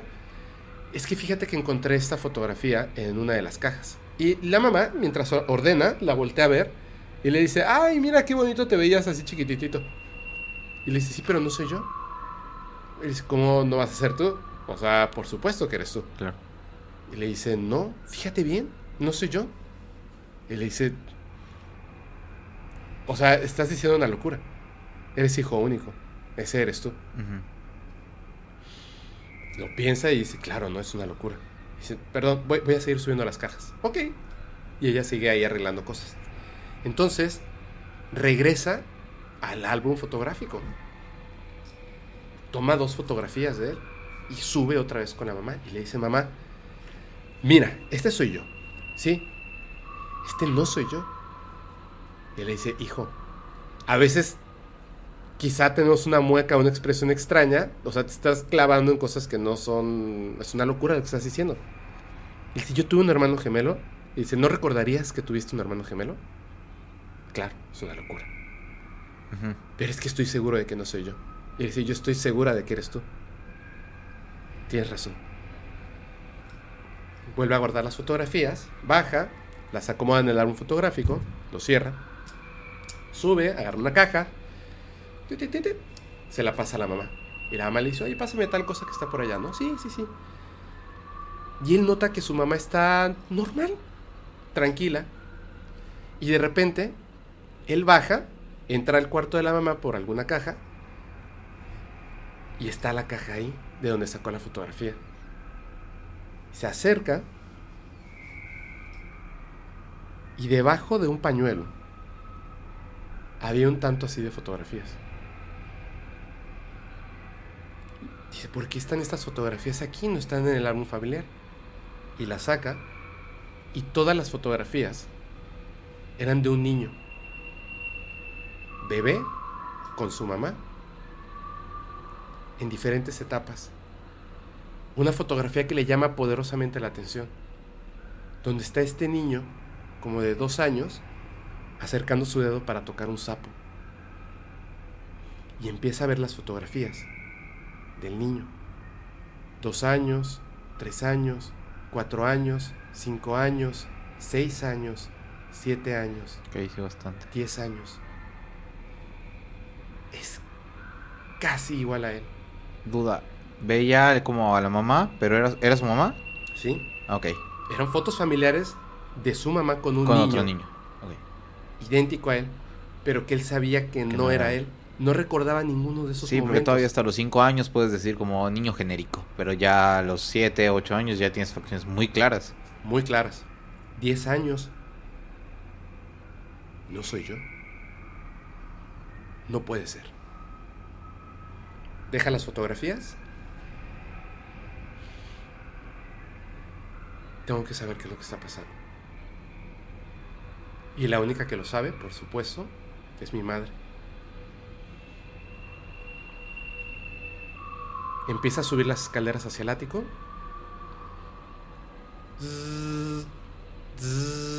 su celular. Lo saca y es un mensaje de su esposa que dice, oye, cuando subas me puedes traer una bebida. Y le responde, cuando llegue. Sí, pero ¿me subes una bebida? Sí, ¿qué quieres? Le dice. "Mm, una cerveza. Apenas termine con mi madre, llego a la casa, tomo una cerveza y te la subo al cuarto. ¿Es broma? Le dice ella. No, ¿qué es broma?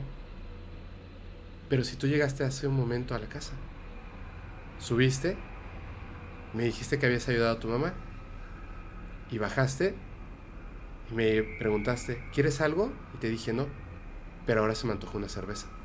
Por favor dime que estás bromeando. Y él le responde, no me hagas esto. ¿Estás hablando en serio? Y le dice, sí. Hay una persona exactamente igual a ti en la cocina en la casa. Sale corriendo. Cuando llega a su casa, había pasado lo peor. Su mujer. Esta persona habla a la policía. Llega la policía. Cuenta esta historia. Cuando revisan la casa de la mamá, esas fotografías de los niños 2, 3, 4, 5, 6, 7, 8, 9, 10 años no existen. Ya no había. Solamente existe la foto donde él no se reconoce. La que traía en la camisa. Y la mamá dice, Eso. yo solo tengo un hijo. No sé qué pasó con él. ¿Qué piensas? Guau, está bien intensa. Eh, hay como muchas cosas para analizar en esa historia porque uno sí podría ser primero un trastorno de la mamá O de él. Y justo del otro lado de él. Está raro, ¿no? Está muy raro. O sea, sí pudiera ser además algún tipo de personalidad múltiple, por ejemplo. Exactamente. Porque sí cambian mucho. Digo, Billy Milligan, el de el que inspira Split, la película, pues es tanto que justo empiezan a cambiar hasta los rasgos faciales, gente que usa lentes ya deja de usar lentes. Exacto. Yo siempre he pensado que cuando él no se reconocía, porque justo fue como la primera vez que tuvo esa personalidad múltiple. Sí. Por eso no se reconocía. Porque no puedes tener una memoria de algo que en efecto tú no viviste, porque es tu Claro. otra personalidad. Pero la mamá nunca se dio cuenta. Sí, porque aparte puedes no reconocerlo. O sea, tú puedes, eh, la personalidad se puede seguir llamando igual, puedes estar nada más en algún momento. Digo, también no sé qué quiebra habrá tenido, que el justo eh, ya no era el mismo, ya era la otra personalidad. Wow. No sé, ahí se queda, se queda abierto. Vamos a leer los comentarios a ver qué opina la gente, ¿no? Sí, De esto y de todo lo demás. comenten. ¿Ustedes creen que si era el gemelo malvado o era otra personalidad? El tulpa malvado, ¿no? Sí. El tulpa gemelo malvado. Oye, Lalo, muchísimas gracias. La verdad me, me divertí un montón, estuvo bien interesante. Sí, estuvo largo, estuvo muy bueno. Estuvo interesante. No, Tengo, tengo, tengo, tengo miedo. Tengo miedo ahora. tengo dos miedos. Tengo miedo de saber que estas cosas ocurren en la vida real. Y tengo miedo de que nos vayan a censurar Sí. este capítulo. Sí, eso tengo bastante miedo. Pero sí creo que lo que me da más miedo además, o sea, la censura al final pues es algo nada más que sucede en las redes, pero creo que lo que más me da miedo es que justo ese tipo de gente exista Sí, y claro. todavía no hay algo que podamos hacer para prevenir que esto suceda. Claro, Y o sea, no, en- no hay una alerta. Y ¿no? ahorita en México creo que va a haber, después de esta ola de violencia que se han vivido desde los 2004, Ujú. 2002 hasta la época, 20 creo que años ya de justo violencia. nos va a tocar en ver en siguientes 10 años justo generaciones que puedan Sí. tener este tipo de trastorno. Ojalá y no. Ojalá y no. Qué, qué fea frase. Ojalá no sea así. Sí. Bueno. Tengan una muy buena noche. Gracias, Lalo, por venir. ¿Nos repites, por favor, tus redes sociales? Claro, síganme en Lalo Graniel. Ahí ya van a enterar de todo. Jorni Chango, podcast chingón. Y antes que nada, un saludo a Gina y a Natalia que siempre nos siguen en los envíos en todos los capítulos. Son unas grandes amigas que yo no sabía que eran fans. Qué chido. Y siempre nos escriben ahí en los envíos. Qué chido, qué chido. Les mandamos así un abrazote paranormal. Saludo gracias. Gracias, gracias. Oye, te queda muy bien el saludo paranormal. A ti hasta, se te- hasta Sí, el dedo aquí. tengo mis dedos chiquitos. Entonces, Está buenísimo. Lalo, muchísimas gracias. Ahora sí ya nos vamos. Yo le recuerdo a la gente que si quiere mandar sus evidencias, experiencias o historias paranormales, por favor, escríbanlas muy bien y mándelas al correo. Yo se los voy a agradecer muchísimo. Fepo arroba podcastparanormal.com. Ya tenemos nueva página de internet. Bueno, ya lo sabemos desde hace varios capítulos. Podcastparanormal.com. Voy a estar en varias ciudades. De hecho, tú vas a estar eh, adelantito en Monterrey. Posiblemente te alcance por allá. Sí. Posiblemente. Si te alcanzo, lo anunciamos. Es bien importante para que estén muy atentos a todo esto. Sigan al podcast paranormal en sus redes sociales. Si quieren interactuar con la comunidad, Lalo, un servidor, invitados, invitadas y el equipo del podcast paranormal, tratamos de estar muy atentos e interactuar con ustedes. Es el grupo oficial de Facebook. Solo hay un grupo oficial en Facebook, solo hay uno. Es el grupo oficial de Facebook que se llama Comunidad Podcast Paranormal y un grupo oficial en Telegram que se llama Comunidad Podcast Paranormal. y suben cosas bien interesantes en el Facebook. La verdad es que sí, Sí, está muy está bien. entretenido. Y en el Telegram. Ay, es que tú no has, tú no has entrado a ver, No, ¿verdad? no, no quiero entrar porque son miles de mensajes, no alcanzo a leerlos. no, no, no, es imposible, es imposible. es Pero sí, cuando entras así como que le echo un ojito hacia los últimos y están bien interesantes las cosas que suben. Están bien interesantes. Gracias, gracias comunidad. Ustedes en, en conjunto con nosotros, a todos, toda la comunidad, armamos este podcast y nos queda bien chingón. Y si quieren más asesinos en serie, avísenos y cuál les gustaría ver. No, va a haber segunda parte. Va a haber segunda parte. Va a haber segunda parte. ahora sí sus favoritos. cuáles son sus favoritos y este y sobre eso platicamos. Ahora sí, gracias, infinitas gracias Lalo. Nos vemos el viernes. Gracias a ti. Nos vemos mañana. Nos vemos mañana.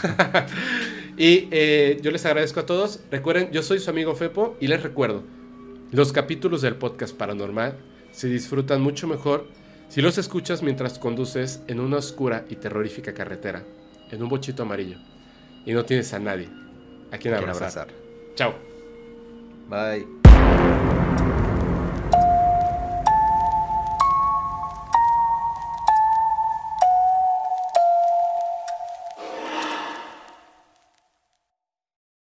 Me has enseñado tú, tú has sido mi maestra y te maldigo a ti.